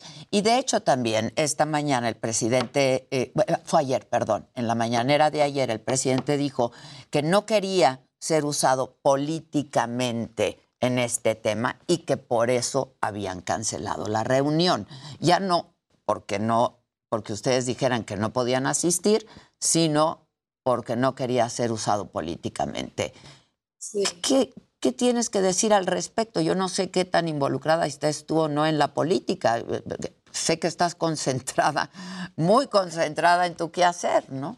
Sí, eh, yo represento, yo iba representando a los jóvenes de Quintana Roo, a los jóvenes de Solidaridad, que tenemos esta preocupación muy grande por nuestro futuro, como le estamos teniendo eh, la juventud alrededor del mundo. Este movimiento o esta época, esta generación, estamos exigiendo hechos y ese es mi caso y ese es el caso de los que íbamos porque estamos genuinamente preocupados. Creo que eh, se pierde un poco en, este, en esos temas políticos porque al final de cuentas presidencia y su son eh, personas políticas. No se puede concebir que tengamos una preocupación genuina por lo que estamos diciendo. En realidad tenemos un temor de que se pierda estos ecosistemas que no solamente significan tanto por ser un tema ambiental, sino también porque representan el ingreso económico del Estado. O sea, si nos quedamos sin los, ríos subterráneos, si nos quedamos sin los cenotes, si se contamina el agua de las playas, como ya está pasando, y que llega más al gaso, nos quedamos sin turismo. Entonces, todos perdemos y es un tema que nos preocupa a todos porque somos de aquí, porque aquí crecimos, porque aquí laboramos. Entonces, eh, es una lástima que se esté perdiendo esto, o sea, que nos estemos eh, tardando tiempo y que estemos eh, perdiendo la vista de lo importante. Lo que importa aquí es lo que queremos decir, lo que importa aquí es la ciencia, es la voz de la naturaleza, es la voz del agua y de la selva que tanto ha sido afectada y que esta generación estamos dispuestos a que esto cambie porque es el momento, ya no tenemos más tiempo. Entonces sí, es una lástima que se pierda porque estamos en la recta final. A ver, Camila, ustedes no es que se opongan al tren, sino a cómo está diseñado el, bueno, si es que hay un diseño, un proyecto, porque también lo han ido cambiando en el camino, ¿no? Justo, ¿no? Entras a la página oficial del tren Maya y no hay un proyecto ejecutivo. Ahorita no sabemos cuántos pasajeros, en qué horarios. Eh, eh, las estaciones están más o menos delimitadas, pero ahora hasta eso se perdió porque como cambió el tramo, ya no pasa por los, por los paraderos donde decía. Entonces, lo que estamos exigiendo es que se pare la obra, que se haga con transparencia, que se siga la legalidad y que se establezca un diálogo real con las comunidades que estamos aquí y con la gente que también busca beneficiarle este proyecto y que se haga un proyecto Sí, de transporte es necesario, tenemos ya una situación grave en la zona, lo acepto, pero no de esta manera que se vea comprometido tantas cosas, ¿no? la Riviera Maya, el Caribe, el Quintana Roo, es un estado que vivimos del turismo y no podemos poner este, este gran riesgo. Ahora, tú conoces muy bien los cenotes, Camila, muy bien. Este, aquí estamos hablando del tramo 5 que podría afectar sobre todo los cenotes. Sí, justo, pues es que el tramo 5 pasa por estos sistemas de cuevas y ríos subterráneos que son 1.800 kilómetros de túneles y muchos eh, sistemas así que se dan vueltas y están eh, muy, muy, muy especiales y que además no solamente son agua, que es agua cristalina, que es agua pura, que por la filtración de la lluvia en esta roca porosa que tanto estamos advirtiendo que no está hecha para sostener un proyecto. Puede haber, pues, hay un peligro inminente. Inminente, claro. Ya han habido los colapsos, no estamos también, todo esto hay que, no estamos imaginándonos cosas, estamos hablando de lo que ya ha pasado. En la carretera llevamos dos, tres años con unos huecos que se llaman los socavones porque se movió el suelo y hubo, y se hubo una apertura. Entonces, es un tema que es, una, es un peligro eh, que puede pasar y ponemos en grande riesgo no solamente el agua, sino también esta, eh, esos lugares que son zonas donde han encontrado muchos vestigios arqueológicos y son patrimonio cultural y que nos cuentan nuestra historia. Y hablando un poco de eso, sí el tramo 5 es vital para el sistema de ríos subterráneos, pero el acuífero también lo constituye el tramo 6 y el tramo 7. Entonces, Estamos muy eh, pendientes de que esto se haga de diferente manera porque también marca un precedente de cómo va a ser después. Si así se está empezando aquí, que hay tantos ojos puestos, tememos que vaya a pasar en los siguientes tramos. Ahora, eh, tú hablabas de esta suspensión que ya dio un juez para el tramo 5, pero eh, pues el gobierno federal ya lo impugnó. ¿Ustedes están confiados en el sistema judicial, en el poder judicial? Eh, yo sí creo, estoy, eh, no creo que sea ingenua en creerlo porque sé que vivimos en un país democrático, vivimos un país de diferentes poderes que se rigen sobre una ley, que ya se dio este amparo provisional y que vienen muchos más. Eh, se está moviendo también una parte legal muy fuerte porque tenemos acceso a nuestros derechos y acceso a esta legislación que nos protege y que podemos también incluir otros tipos de afectaciones a derechos humanos, tanto del medio ambiente como, de hecho, a una vivienda sana y todo lo que conlleva esto. Entonces sí creo que tenemos ahí un paso muy grande y que vamos a seguir insistiendo porque como se, bien se dice, nadie sobre la ley ni nada. Oye, eh, Camila, ¿cuántos de ustedes iban a asistir a la reunión? ¿Lo sabes? Diez. Diez de ustedes.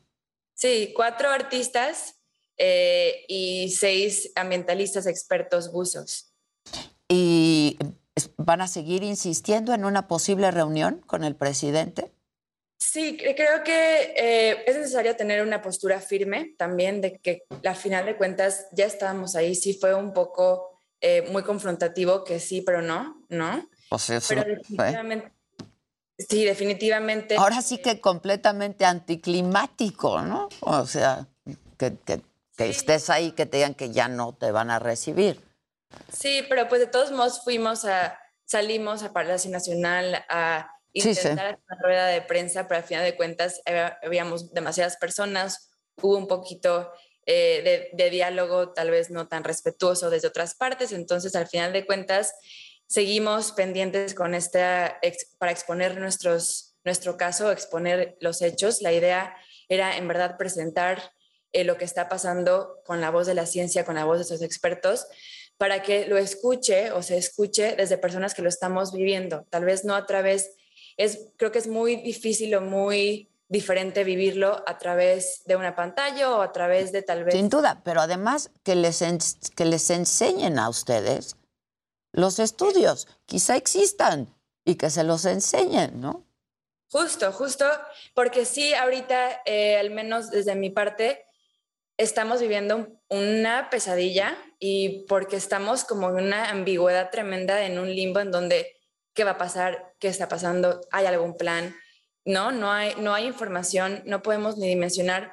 Yo incluso estoy en un momento en el que estoy aplicando a una maestría que habla de estos temas para empezar a tal vez intentar eh, desmembrar o deshebrar lo que podría pasar. Entonces, sí es importante que se comunique esto, sí necesitamos esta transparencia para que podamos partir de ahí, ¿no? Para que el diálogo se vea más enriquecido a partir de esta base. Pues ojalá que así sea. Entonces, por lo pronto, se suspende la obra en el tramo 5, ¿no? Sí. Hasta en tanto no ocurra otra cosa. Y si te parece bien, seguiremos hablando como siempre. Y te agradezco mucho, Camila. Gracias. Y te admiro mucho. Muchas gracias. Gracias. Bueno, vamos a hacer una pausa para que vean. El único que no podía asistir era Eugenio Derbez, ya lo vimos. Eh, al final ya no quiso recibir a estas personas, entre las que había en el grupo de 10 personas, cuatro artistas, el resto eran ambientalistas, gente que vive en el lugar y del lugar, este, y que conoce y sabe del tema. Entonces, pues ojalá que sí se dé este, este diálogo en algún momento. Vamos a hacer una pausa y volvemos con mucho más aquí en Me lo dijo Adela, no se vayan.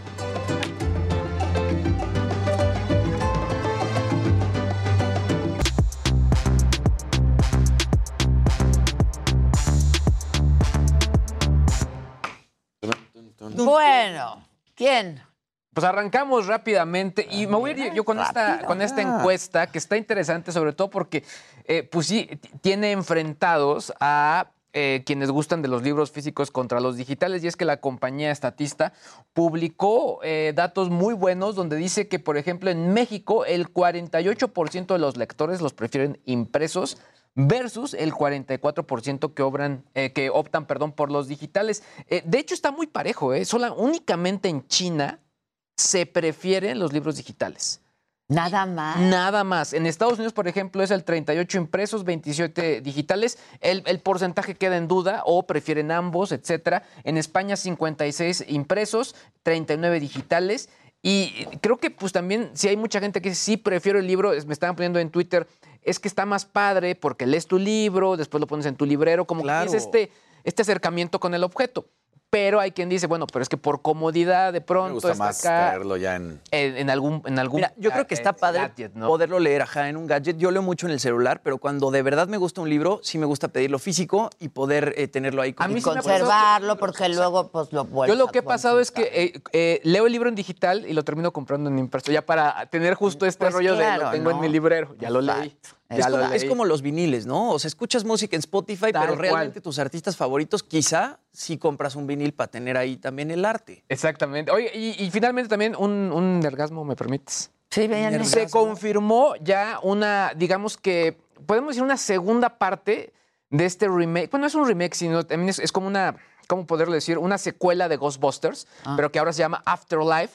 Que lo que estuvo muy padre es que los actores originales estuvieron en la película eh, y ahora se confirma que regresan. Y Menos creo digo, que. ¿no? Que había fallecido él. eh, eh, salvo el que había fallecido, pero lo regresaron en, en- en- en formato digital. Ahí sí. Anda. O sea, a través de CGI. Y eso creo que también lo que estuvo muy padre, que fue este reencuentro donde eh, incluso pues hu- hubo, hubo dudas al respecto de si esto se podría llevar a cabo. Y bueno, la gente de Sony ya confirmó que sí tendrán esta secuela. Buena noticia por los fans y sobre todo se sigue diciendo que no se han generado nuevas franquicias. Es, es que otra vez. Otra vez, Otra darle vuela a, vuelo, perdón, a historias que ya que ya estaban. estaban ahí. Exactamente. Sí, sí, sí.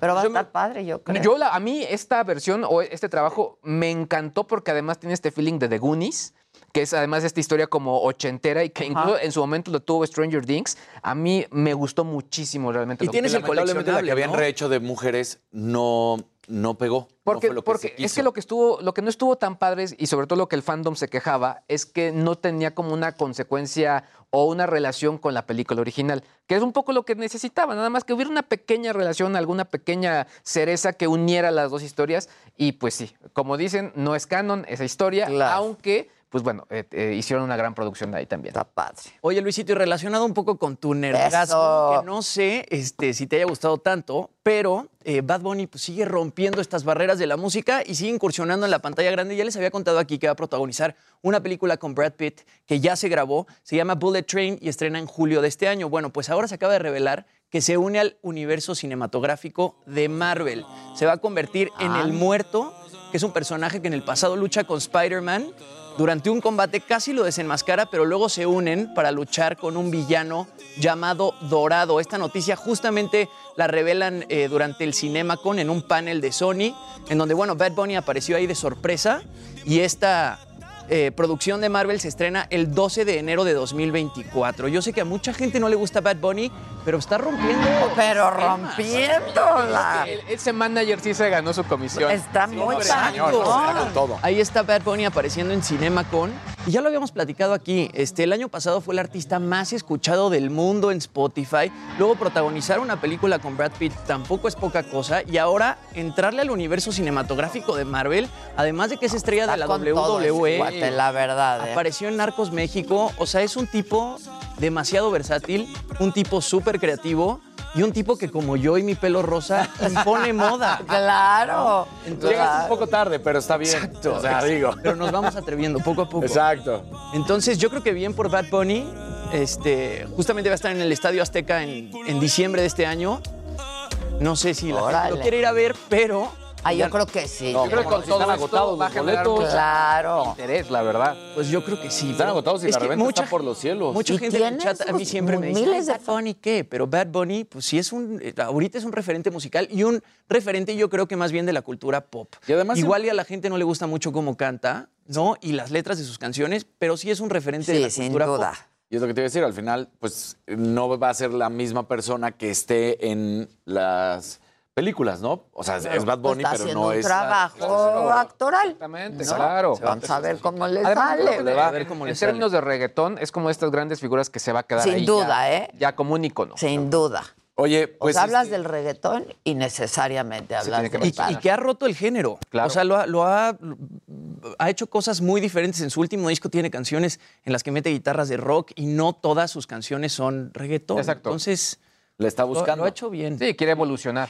Sí. Así como Casarín, que ya le anda por contar algo. A ver, venga, venga, Casarín. Oye, eh, lo primero que voy a decir eh, tiene que ver con respecto a lo de Elon Musk. Y es como para ejemplificar, no, señores, lean, lean. Porque mira lo que pone pues la cuenta de Puebla, del equipo de fútbol de, de Puebla. Eh, así tal cual. No autorizo ni doy permiso para que Elon Musk pueda usar mis imágenes, información, mensajes, fotos, mensajes, eliminados, archivos y etc. Pasa este mensaje a 10 contactos para que tu perfil quede protegido. ¡Ah, no! Es la cuenta oficial, ¿eh? No es choro. No. Desde ayer está pues, No. pero que ya como dice Casarín, que un equipo lo ponga. Sí, el community no. manager tiene 80 Exacto. años. ¿o O sea, es como Sí. de, este, no Hay que leer desde que te inscribes. o la infodemia. Sí, ¿no? sí, entonces- Sí, empieza, oye, y ahora empieza, pásalo a 10 contactos, pásalo a 10 contactos, pues, ¿no? Sí. Entonces. No, sí. no. Y la gente que ¿Qué llega al? Puebla, o pues lo da por Claro, cierto. y lo da por cierto. Sí, ese es el problema, ese es el problema. Lo que sí está bien, eh, y se sigue quedando corto, pero está bien, ya lo habíamos dicho, el fin de semana vuelve a haber destrozos, vuelve a haber pues estos tipos agresivos. Y pues mientras de la Federación Mexicana de Fútbol sigue buscando cómo va a implementar, en el legislativo dicen, vamos a poner las cosas de a de veras. Creo que se siguen quedando corto, pero eh, la diputada Sonia Rocha Acosta presenta una iniciativa para endure- endurecer más del 40% las penas hacia quienes causen pues estos destrozos en los estadios y esto es con búsqueda de reformar el artículo 154 de la Ley de Cultura Física y el Deporte. ¿Cómo está en estos momentos y qué es lo que dice? En pocas palabras, lanzar objetos y por eso aquí es donde te das cuenta que les ha valido gorro todo este tiempo. Lanzar objetos es una pena actual de seis meses a dos años. Lo que están proponiendo es que suba de uno a tres años de prisión. Eh, ingreso a la cancha a agredir, también lo mismo, seis meses a tres años de prisión. Y ahora están buscando que sea de uno a tres años. Que la participación en peleas, que está en estos momentos de seis meses a cuatro años, suba directo a cinco años. Y generar violencia o introducir armas, la pena actual es de un año, eh, seis meses a cuatro años, seis meses. Y que suba de dos años, seis meses a seis eh, años de prisión. A mí me parecería que de entrada tendrían que ser, si quieres realmente causar, 10 años a todo. A todo. Y ahí, pues van y a ahí decir. sí ya quiero ver, Exactamente. ¿no? Porque. Pues sí. Digo, Con el primero que lo haga y lo clave, exacto. pues ya con eso. claro. ¿no? Porque, pues, te queda claro. Si dicen, ay, voy a lanzar seis meses más lo que la discusión, más que. eh, no Sí, pasa ya. absolutamente nada. Sí. Ahí está. Entonces, mientras que en la Federación Mexicana de Fútbol siguen buscando cómo. No es. Se queda corta, pero es el camino, ¿no? Yo Me creo parece que que, lo están haciendo bien. Yo creo que sí. Así. Tenemos un verdecito. ¿Quién baila con el verdecito? Si es dolarucos. Luis luego se ofrece. Con No. Luisito. No. Él, él ofreció, nadie dijo. Pero es de las conversaciones. Muchas gracias, las conversaciones. Este, alguien preguntaba por aquí que cómo pueden ver la saga en la noche. Pues igual que aquí. Por el tutú. Exacto, por el YouTube. Exactamente. Exacto. ¿En punto de qué? ¿De las 7 de la noche? ¿Saben? Ocho. 8. Ocho. Ocho. Al rato mando un tuit y Al rato. subo bien los datos, pero entiendo. A la una es la conferencia de prensa. Una de la tarde la conferencia de prensa saliendo de aquí en chinga, chinga, chinga, chinga. Chinga, chinga. Me voy para allá. chinga, chinga, chinga, chinga, chinga, chinga. Y en la noche lo otro. Oye, te comparto rápidamente los trending topics. A ver, Muy bien. geopolíticos, la verdad. Eh, que- tercera Guerra Mundial. Híjole. ¿Por qué? Porque en medio de todo el conflicto de Ucrania y Rusia, pues el gobierno eh, de este país ruso advirtió que el riesgo de una tercera guerra mundial nuclear es muy factible. Está de terror. También Pues Chernobyl. ya lo advirtieron. Ya ¿eh? lo advirtieron. Bueno, incluso también advirtió a varios países que están, eh, pues, eh, digamos, apoyando a Ucrania eh, con armas que, Y que Rusia no lo ya dijo, "Ah, la posibilidad de una tercera guerra mundial es real. Ahora, de manera irónica, un día como hoy, pero del 86, ocurrió la tragedia de Chernobyl. Hoy hablaba en la- muy Justo. temprano en la mañana de eso. Y Elon Musk, bueno, continúa, pero ya a manera de memes. Ya mucha gente. y hay bueno. Hay, hay uno que otro ahí interesante, ¿no? Pero bueno, lo que está interesante es que al final Mira. esto es global y, y esto. Y lo que está muy interesante es el personaje. Sí, totalmente. Yo- Es de estos personajes, digo, a mí que me encanta el género de la entrevista. Claro. que- Con Claro. los que me encantaría que hablar. Sí, y al final creo que es alguien que tiene un pasado muy interesante. Muy de interesante. crecimiento, Es un tipo muy listo y es obviamente este, lo que se decía desde hace mucho tiempo, ¿no? El gobierno de los nerds, ¿no? O sea, de cómo estos grandes estudiosos y sobre todo que al final aprendieron a hacer negocios, Sí. fueron creciendo, porque no es fácil. O sea, no es fácil el hacer ejemplo dar el brinco. De superación, porque él, él, en sus mismas biografías, y él lo ha contado, o sea, perdí todo. Él- Apostaba, ponía toda la lana. Todo. Lo perdí todo. Y otra vez. Y Y, luego otra vez. sigue viviendo luego en casa de amigos, Sí, ¿no? sí, sí, porque no tiene dónde vivir, porque ya se, ya se gastó su lana. Oye, por cierto, también yo lo, lo quiero también decir porque a mí me gustó mucho cuando lo escuché desde su primer capítulo, pero Carlos, Carlos Gottlieb, acaba de lanzar un nuevo video, pero que dice cómo buscar a tus socios. Ándale. buenísimo porque en el primer video, en su primera entrevista en su canal, sí mencionó que era algo pues muy complejo, muy, muy complicado y yo estoy de acuerdo. Entonces, Todas chéquenlo. las startups, bueno, la mayoría que no la han hecho, no la han hecho por pleito entre socios. Exactamente. Entonces, ah, ese no lo he visto, lo subió ayer. Sí, lo subió hace, digo, o, o antier me parece, Ah, pero tiene muy poquito. lo que. Es el último que acaba de subir. que Yo veo todo atención. lo que hace mi hijo siempre, porque además, ahora sí que, pues lo admiro mucho, porque le encanta el tema, lo conoce y Claro. lo hace muy bien. Este, pero fíjate, hijo mío, que no he tenido tiempo. ahora sí. Claro. Lo que sí vi fue el segundo capítulo de The First Lady. The ¿Qué First tal? Lady. La producción está...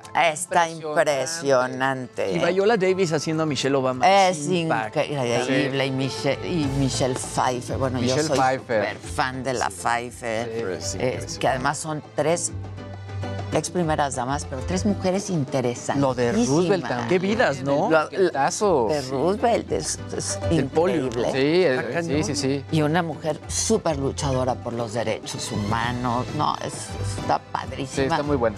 Sí, Ejemplos de mujeres chingón, sí, sí, sí. sí. La verdad que sí, sí, sí. Sí. Paramount Plus. Paramount Hay que tener, porque es Paramount Plus. Paramount Plus. ¿no? Sí, Estrena está ahí. 10, ep- van a Sí ser está 10 ahí, pero episodios. no, es, es Plus. Es plus. Es Plus. Plus, Plus. es plus. Tienes. Exacto. Hay que suscribirse. Es, es una super serie. Son súper 10 episodios y estrenan cada domingo ese episodio nuevo. Cada domingo. Se estrenó el segundo. Exacto. Ya estás. Este, bueno, vamos a hacer una pausa.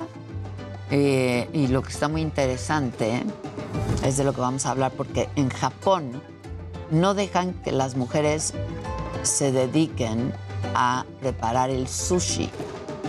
Y esto está bien interesante. Es decir, no hay, sus- no hay sushi chefs mujeres. Puros hombres. Siempre son hombres los sushi chefs. Y de esto vamos a hablar con Domingo Álvarez al volver. No se vaya.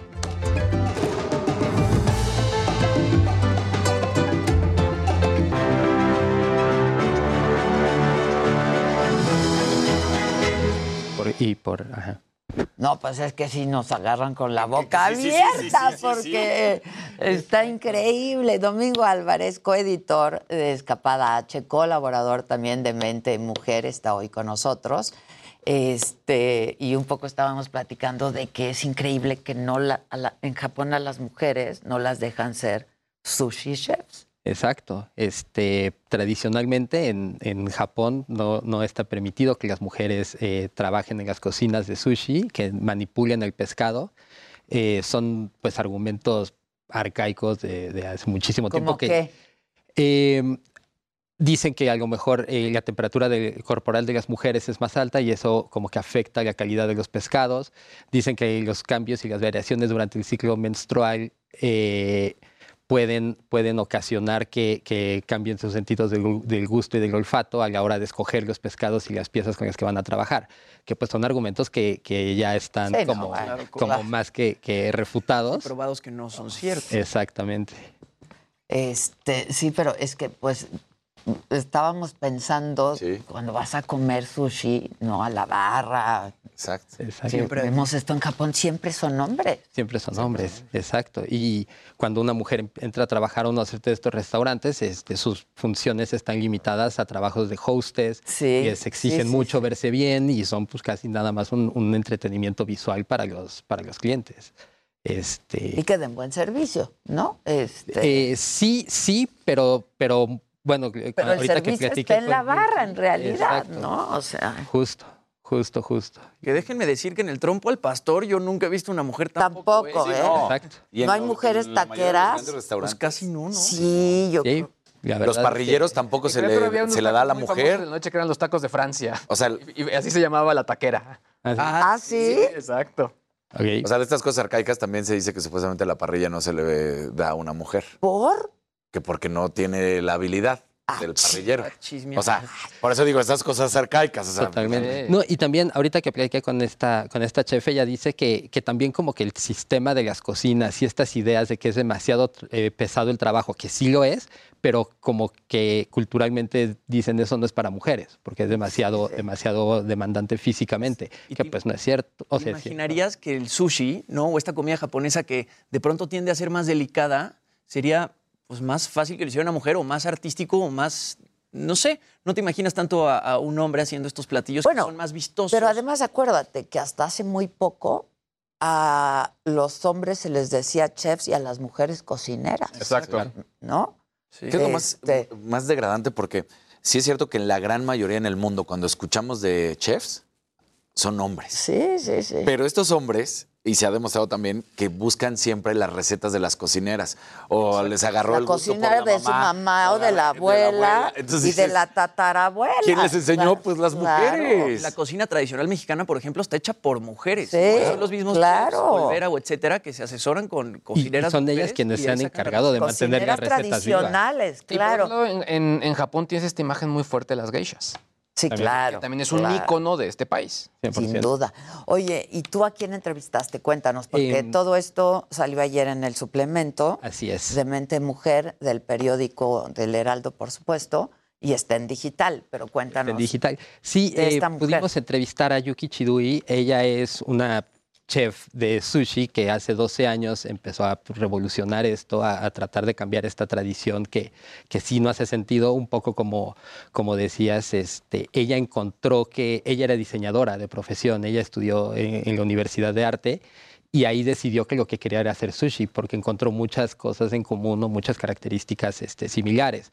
Eh, como esta reverencia por lo simple, encontrar los materiales o los ingredientes como precisos, porque pues al final es arroz y pescado y, y de lo que se trata es de escoger la mejor pieza Claro. y con algo muy simple hacer algo muy complejo. Claro. Entonces ella, es ella como complejo, porque el arroz mal hecho de sushi Claro, no es no bueno, va a sí, perder claro. el sushi. Totalmente. Y es- estás en Tokio, estás tratando con el mejor pescado del mundo. ¿Y qué, qué, qué- ella cómo, o sea, ya, ya supongo lo que padeció por ser reconocida como una sushi. Totalmente. Ella, ella habla mucho de que el reto al principio, el más, el más fuerte, era el acoso en línea, en las redes sociales. La gente protestó muchísimo y, y fue muy violento. Em, sí, ella pues, eh, incluso habla de, de que la pasó muy mal y este, pensó dedicarse a otra cosa, porque también ella dice que cuando ella decidió estudiar sushi tampoco sabía bien que no iba a estar permitido. Ella empezó a trabajar en un restaurante, se llama Nadeshiko, y, y ahí se enteró que no iba a poder... eh, Nunca ser nunca, chef. nunca ser chef. Eh, ella muy rápido le hacen gerente del lugar eh, y, y empieza a meter reformas, empieza a contratar a puras mujeres, empieza a cambiar la cultura laboral de ese restaurante para facilitar eh, el acceso de las mujeres a la ¿Dónde cocina. está ese restaurante? En Tokio, en el barrio de Akihabara. Ok. Sí. ¿Qué te llamó a ti la atención de este, del tema? Y, y- y, bueno, por supuesto que la mujer, Claro. entrevistar a la mujer y contar Pues- su historia está increíble. Increíble. La verdad es que yo no sabía esto, de todas estas cosas, hasta una hasta que vi la historia de Yuki hace tres años. ¿Dónde viste la historia?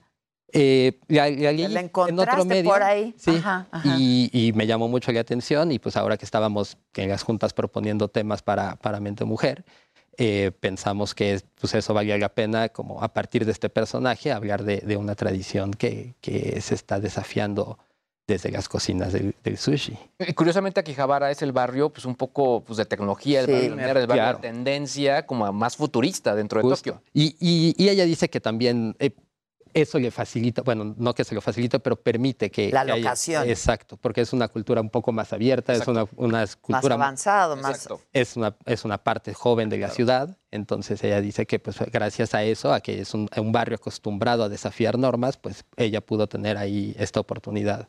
Ahora, hacer sushi es una carrera, ¿no? o sea, 100%. Sí, totalmente. no solamente de chef, pero de sushi chef. Exacto. ¿no? Sí, De sí. cómo cortas, o sea, Exacto, es- claro. Todo. Sí. Es que además aquí estamos acostumbrados a, a- a los rollos, pero realmente el sushi. No, el son sushi por pieza. Son los nigiris, exactamente, esa es la realidad. Hay distintos tipos. No, sí, la, otro- comida tema. japonesa auténtica es un espectáculo No, bueno, y la- es exquisita. La comida japonesa auténtica también incluye carne y de la más alta calidad. La carne. Kobe. Es una.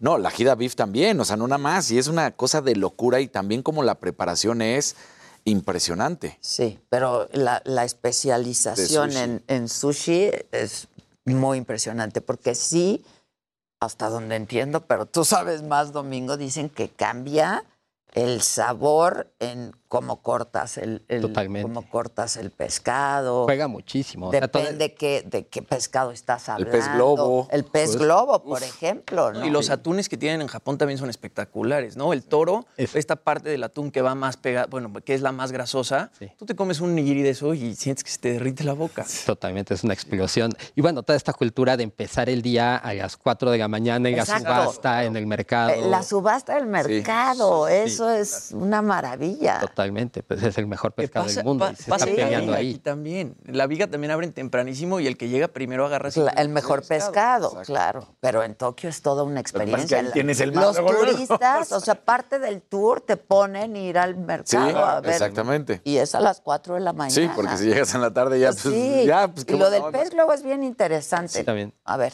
cuenta, en beneficio de quienes no sepan lo del pez globo. Hay que tener cuidado con ese, ¿no? Justo, ese es el que hay que O preparar. sea, hay gente como que ha muerto por Muy eso. minuciosamente porque pues sí tiene, tiene fr- fragmentos este, venenosos Muy que se detonan muy rápido con un corte mal hecho. Entonces, pues sí, lo mismo, necesitas una precisión de pero, cirujano sí, para, para poder hacerlo como, como se debe. sí, sí, porque si no, pues ahí se te va la vida en un pez Ahora, si estamos hablando de eso también, híjole, la civilidad que tienen en Japón. A mí me, Ah, me no, encanta, o sea, me encanta Japón. todo lo que es la cultura. Japón es otro boleto, la Es otro verdad. boleto. Otro boleto. Sí, sí. La gente, la educación, silencio. es- es los- estos silencios, el respeto. Y es que la parte La misma naturaleza, le- La no, es no, que se habla mucho de Japón como estas ciudades futuristas, ¿no? O de, bueno, de Que países. piensas que vas a llegar y vas a ver robots. Y no. Y claro que es justo no. este tema de- del cuidado, son muy minuciosos. Muy limpios. Muy limpios, muy No, pulcros, eso muy es- organizados. Sí, y una, una reverencia por lo estético que pues, llega tal cual a la cocina. Y se quedaron Sí. mucho con esta cultura post Segunda Guerra Mundial de, obviamente, reinventarse. Creo que eh, podemos hablar también que es un país muy resiliente. Justo. Y creo que también eso es algo que es muy interesante de esta historia, porque, porque es una persona que está batallando con una tradición de miles de años, hoy todavía. Entonces, Todavía. Eso expresa creo que mucho de lo que estamos Ahora, diciendo de Japón. ella pues abre un camino. Sí. Y hay otras que Pues- cuenta. eh, ella, ella abre este camino y de hecho abre una academia en donde ya han estudiado 300 mujeres Ah, y no solo les enseña el tema de la preparación del sushi, pero sí a, a tener un restaurante, a- al tema del servicio, a habilidades gerenciales. no, porque sí, como empresarias, porque además casi casi no te van a dar trabajo en otro lado como sus sushi chef. Totalmente, totalmente. Y ahorita ella lo que dice, lo- o su proyecto para, para su siguiente ciclo en la carrera, como, como ya lo dice, es abrir restaurantes alrededor del mundo eh, operados por mujeres. El primero iba a estar en Nueva York, pero pues se pospuso por el tema de la pandemia, Ah. pero el plan sigue ahí. Uy, tendría muchísimo éxito. Seguro, ya tuvo un pop-up. York, Claro, no. Ya tuvo un pop-up en, en Nueva York en 2019. le ¿Y cómo le bien. fue? Muy bien. bien. Es la ciudad. ¿no? Totalmente. Sí, claro. Para, para eso es la ciudad. Para probarte. Sí, y debería de escribir algo. ¿Eh? Debería. Debería de Sí, escribir totalmente. algo, porque además la cultura es pues increíble, ¿no? Increíble. Increíble. Sí, sí, un, un vistazo guiado por ella al mundo de las cocinas en Japón, pues creo que sería interesantísimo. Pues ahí dile, como cosas voy a- le voy a tuyas, ¿no? comentar. Oye, ¿y fue una entrevista? Fue una entrevista eh, vía telefónica, una traductora nos ayudó Sí, sí. y este muy interesante, muy linda, es una persona muy joven, entonces ¿Qué edad? eh, pues empezó hace 12 años cuando tenía 24, entonces tiene 36. 36, sí, súper chava, Sí. muy joven. Y creo que acaba de decir algo muy importante también, porque demuestra su tradicionalidad o su tradición y todo lo que representa ser japonés de que 100% japonés, no te hablo inglés, No hablan inglés. ¿no? Y Y, justo, y metió pues, Yo creo muchos de estos elementos. Sí, mucho más. metió muchos de estos elementos de, de vestuarios tradicionales en las cocineras, en las personas que, porque dice, a ver, es que no queremos como Yo luchar no contra quiero, el claro, nada más quiero nada más que hacerlo. Sí podemos hacer esto. No ¿sabes? quiero revolucionar, al contrario, quiero seguir la Quiero tradición, participar. pero quiero participar de esta tradición. Justo. Qué interesante. Este, pues dile a la gente dónde puede encontrar ahora la entrevista. Eh, pues si, si compraron su edición de ayer, ahí está. Y si no, la pueden encontrar en línea todavía en el sitio del Heraldo. Este, ahí está. Ahí está la- siempre. La entrevista para siempre. Sección Mente Mujer. En sección, en Sección sección de Mente Mujer. Fíjate lo que es la mente mujer, ¿no? Justo. Está increíble. Me encanta. Qué buena onda. ¿Y en qué estás trabajando más ahora? En viajes. Soy editor de viajes. Pero ya tienes otro proyecto. Eh, pues sí, tenemos varios andando. Tenemos ahorita un proyecto que va a quedar muy padre con California. Tenemos algo, tenemos una cobertura que se está haciendo ahorita en Colima y Los Salares. Entonces, este, vienen cosas buenas. También en Entonces, y te la escapadas. pasas bien entonces, porque vas Se goza. viajando por todo, se goza. Se goza. Se Sí, goza, sí, sí, esas cosas. Exacto, pues sí, vamos Pues, a es que, recomendar. pues para hacer algo tienes que Claro, estar, claro, ¿no? somos Si va- periodistas. claro, si vas a recomendar algo, Hay que tienes- hacerlo, sí. Hay que vivirlo y experimentarlo. Pues qué padre, muchas felicidades. Muchas gracias. No, al contrario, al contrario, muchas gracias. Usted. Gracias. Gracias.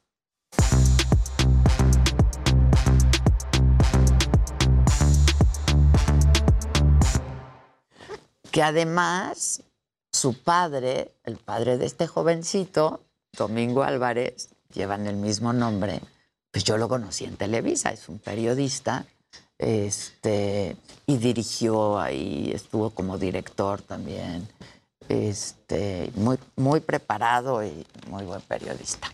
Así es que le manda saludos, Domingo, de mi parte, por favor. A mí también. Felicidades, gracias. Bueno, ¿qué más?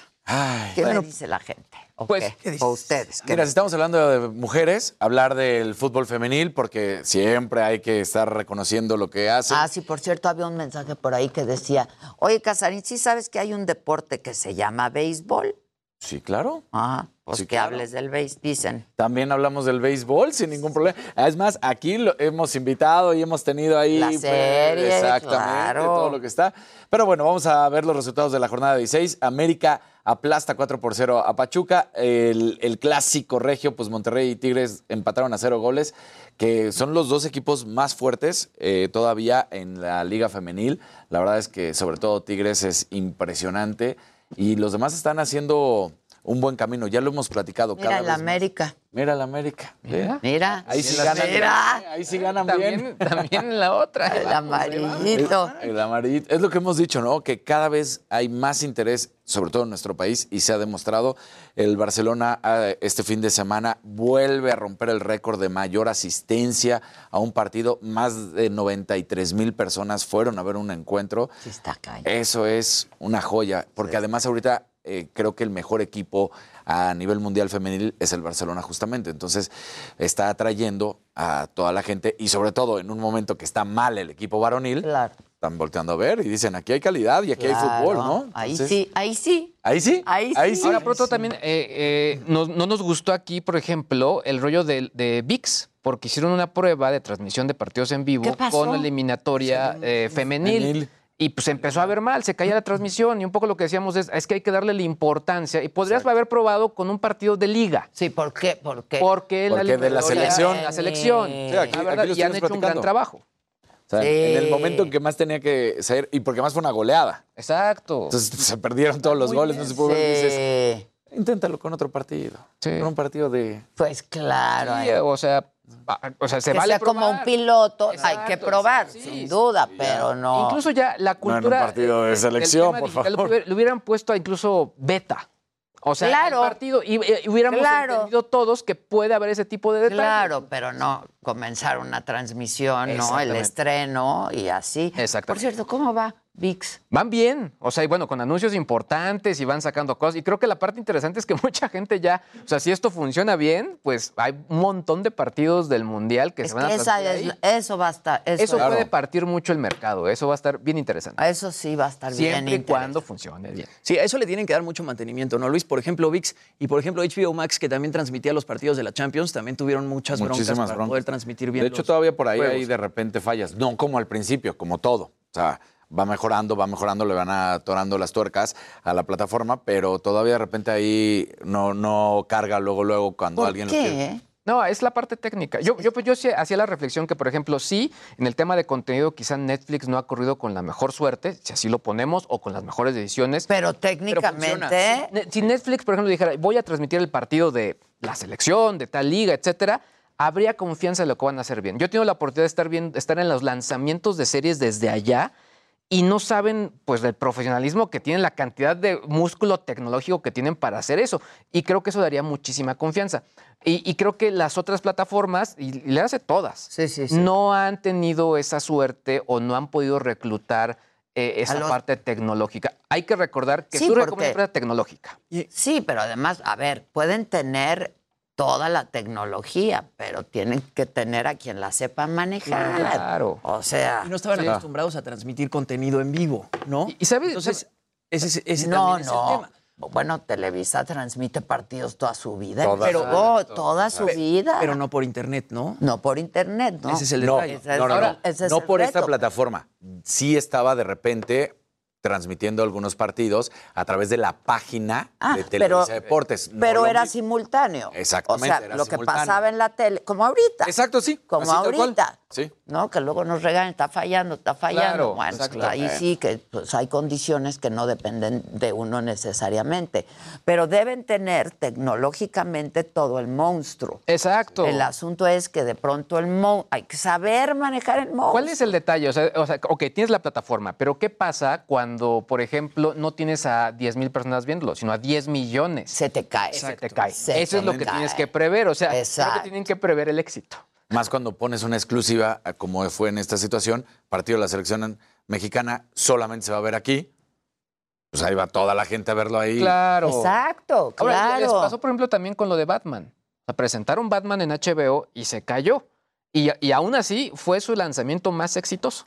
O ha A pesar de que se A pesar Y de hay gente que dice, no, es que yo lo vi perfecto. Sí, fuiste de los afortunados, qué bueno, pero eh, fue minúsculo el número contra los que realmente tuvieron Sí, problemas. es que hay que prever que te pueden estar viendo muchos Muchísima millones, gente. ¿no? Muchi- O sea, Ahora, eh, a mí me, me gusta mucho el detalle que en el algoritmo de Netflix, el, el que armaron ellos, detrás de eso hay un mexicano.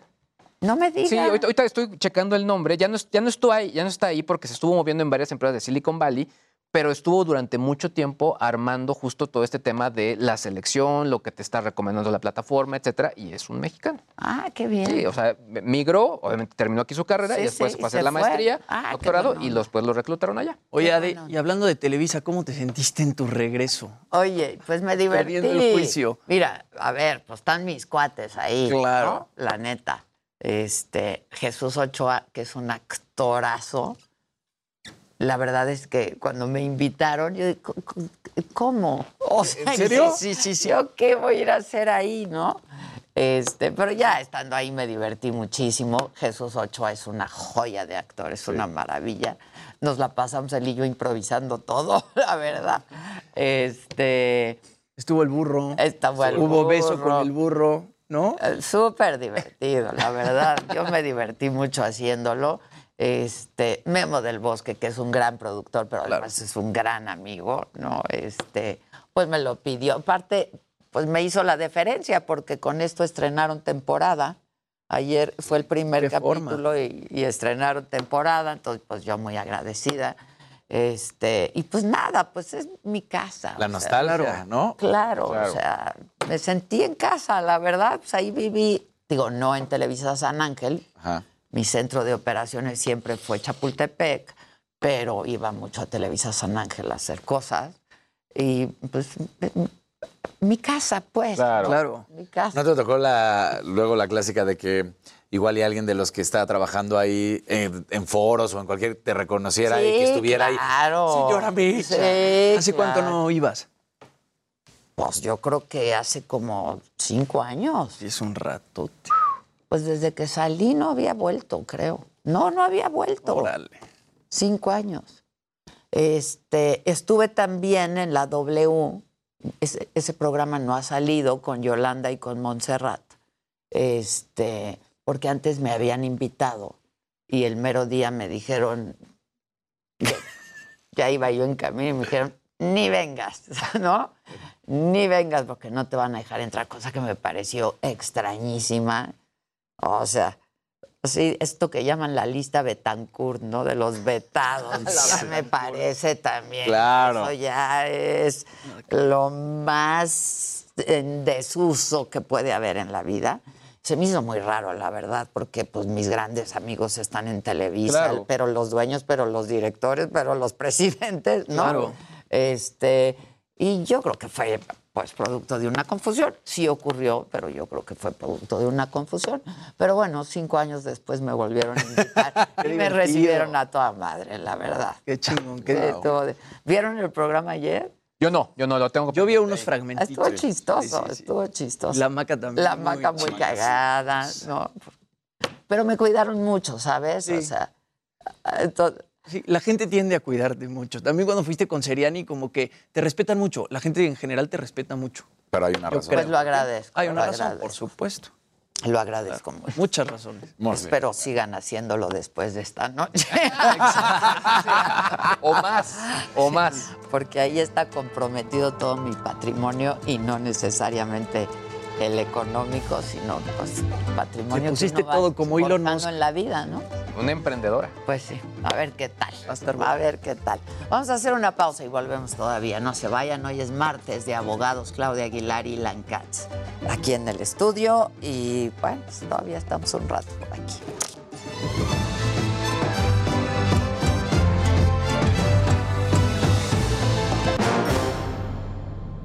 Por llegar. Ah. Ella está aquí. Pero ya está aquí Lan Katz y Claudia Aguilar está por llegar y a oír la puerta, a lo mejor es ella. Esperemos que sí Este, sea, para que ¿cómo no me estás, dejen Katz? solo. Muy bien. Bien y de buenas, descansado. Soy otro. Eh, Qué bueno, yo no descansé nada, nada. Pero bueno, pues aquí regresando a los embates en contra de la justicia y la razón. ¿Cómo viste el tema de que van a denunciar los morenistas a los diputados por traición? Eso es una cosa. Sean serios, señores, sean serios. Sean serios. Un poquito de Para eso seriedad. está el fuero. Para Bueno, eso, eso para eso se hizo el fuero. Que luego se ocupa para otras cosas, pero para eso se hizo el fuero. Sí, pero yo diría que... eh, sí, el- sean serios. Sean serios, serios, sean serios. La verdad es que el... Independientemente del tema jurídico, que si quieres ahorita entramos en materia, le, le hacen un, de veras, le hacen un muy mal servicio a la democracia. O sea, qué horror. O sea, el ir a denunciar a un grupo porque no piensa igual que tú en un acto legislativo. ¿Cómo? Si fuera al ¿Qué es revés, si fuera al revés, si esto lo hubiera hecho el PRI en contra de la oposición, claro. estarían, pero en armas. En armas. Y, hola, Claudia Hola, Aguilar, ¿cómo Clau. estás? ¿Cómo están? Bien, ¿y tú? Perdón. No te preocupes. No te preocupes. Qué gusto volverles a ver. A mí mis queridos Igualmente. amigos. Él viene descansado, yo no, tú. Yo tampoco. Yo no. Me encantaría decir que estoy descansada, pero, Pero la verdad no, es que ¿verdad? No. Mentiría y, y no se merece. Ah, esto. Exacto. Aquí Este somos espacio. muy transparentes y muy honestos. Así es. Mira, Pero qué gusto verles. Igual, igual.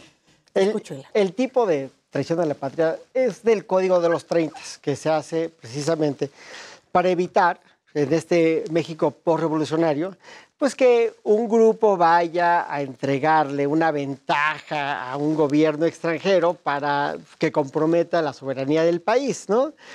El tipo, lo que dice, porque aquí han hecho mucho alarde de, de platicar acerca del delito, lo que dice es que se impondrá la pena de prisión de 5 a 40 años y multa hasta de 50 mil pesos al mexicano que cometa traición a la patria en alguna de las formas siguientes. Y dice, realice actos contra la independencia, soberanía o integridad de la nación mexicana con la finalidad de someterla a grupo, persona o gobierno extranjero.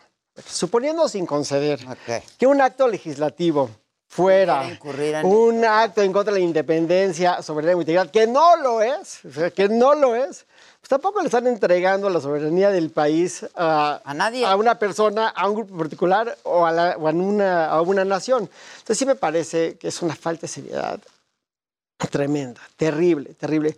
Y pues lo que yo pienso es que lo primero que de- tendría que hacer este gobierno, o no más que este gobierno, este, este grupo parlamentario, es pues entender que unas se ganan y otras se pierden, y así es la Pues sí, así democracia. es la democracia. Así es la democracia, ¿no?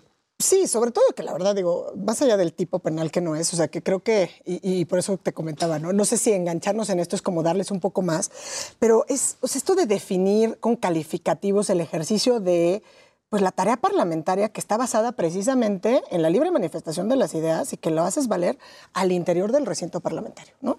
Entonces, no puedes descalificar por el ejercicio del voto, porque bueno, pues entonces, ¿qué es lo que quiere, no? Decía, me parece hoy Pepe Wildenberg, que si quería un ejército de zombies, eh, el presidente, que pues básicamente lo que él diga que sí, entonces eso es, y lo demás, pues todos los demás son traidores a la Pero el precedente... por eso, y el precedente que es muy grave, porque además, yo, yo la primera vez que oí dije, bueno, seguramente es un bot de alguien que tiene una idea y dice, bueno, pues van a ser traidores a la patria. Y luego ves a Citlali y a Mario Delgado haciendo estas pancartas. Pero lo que me parece muy grave además es que la oposición se presta al mismo juego. Y es ahí Sí. donde está lo complicado de la narrativa. Y por eso no me encanta. Porque te acuerdas que empezaron. Entonces, si hacen esto otro, ustedes serán los traidores a la patria. Entonces, caen en este juego que es como que justamente el arte de nuestro presidente, ¿no?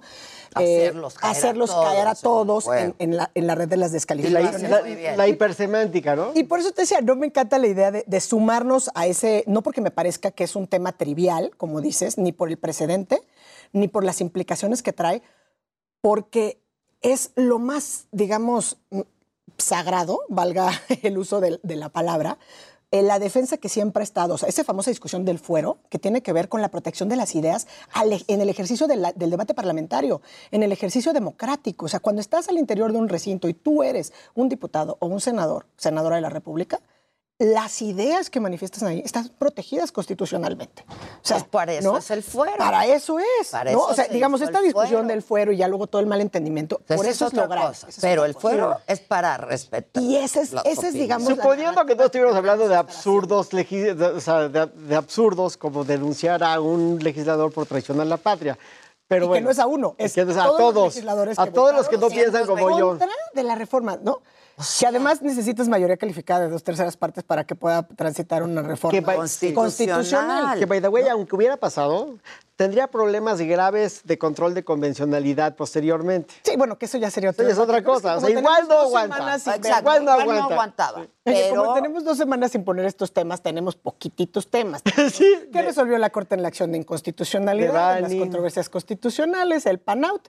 Y pues a mí me encantaría poner otro tema por aquí. ¿Cuál? El tema de las escuelas de tiempo completo. Ay, no, bueno, es que ese tema. ¿Y sabes por qué quiero? La verdad, porque justamente hoy en la mañanera, y volviendo a este tema donde nos perdemos en, en- en lo que nos vende el presidente en su mañanera, es incluso quienes hacen la importantísima tarea periodística, ¿no? Es, ¿por qué no cuestionamos al presidente? Hay, hay hoy por hoy una suspensión definitiva concedida por la juez séptimo de distrito, donde ella enfáticamente dice que concede la suspensión definitiva para garantizar el derecho de la niñez a aprender y a la alimentación. Entonces, hoy por hoy hay una suspensión de plano, perdón, definitiva, que ordena que la Secretaría de Educación Pública no pueda aplicar las reglas de operación para el programa La Escuela es Nuestra.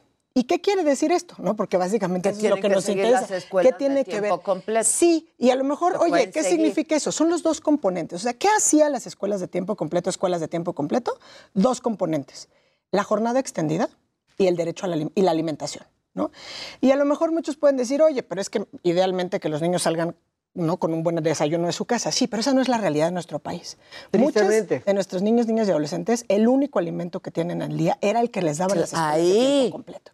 ¿Y a qué voy con las mentiras de nuestro presidente? De repente dice, oye, este programa beneficia a, a 27 mil escuelas, digamos números cerrados. El programa con estos componentes, es decir, alimentación y jornada extendida. Entonces, hoy en la mañana el presidente dice, el programa La Escuela es Nuestra es más, eh, llega a muchas más escuelas. No solamente llega a las que antes tenía el programa de escuelas de tiempo completo, llega a 60 mil escuelas. Pero qué bueno, qué pero ¿qué bueno. llega? porque lo que llega es la infraestructura. Y Claro. entonces ahí también le debemos a nuestros niños, niñas y adolescentes, porque infraestructura tendría que haber en la totalidad de las escuelas de este país, ¿no? Entonces, es una buena noticia, porque otra vez, cuando se involucra el Poder Judicial Federal, entonces, a través de una suspensión, por lo menos ahorita están garantizados, por, por lo menos con esta medida cautelar, que las reglas de operación de la escuela nuestra no se pueden aplicar.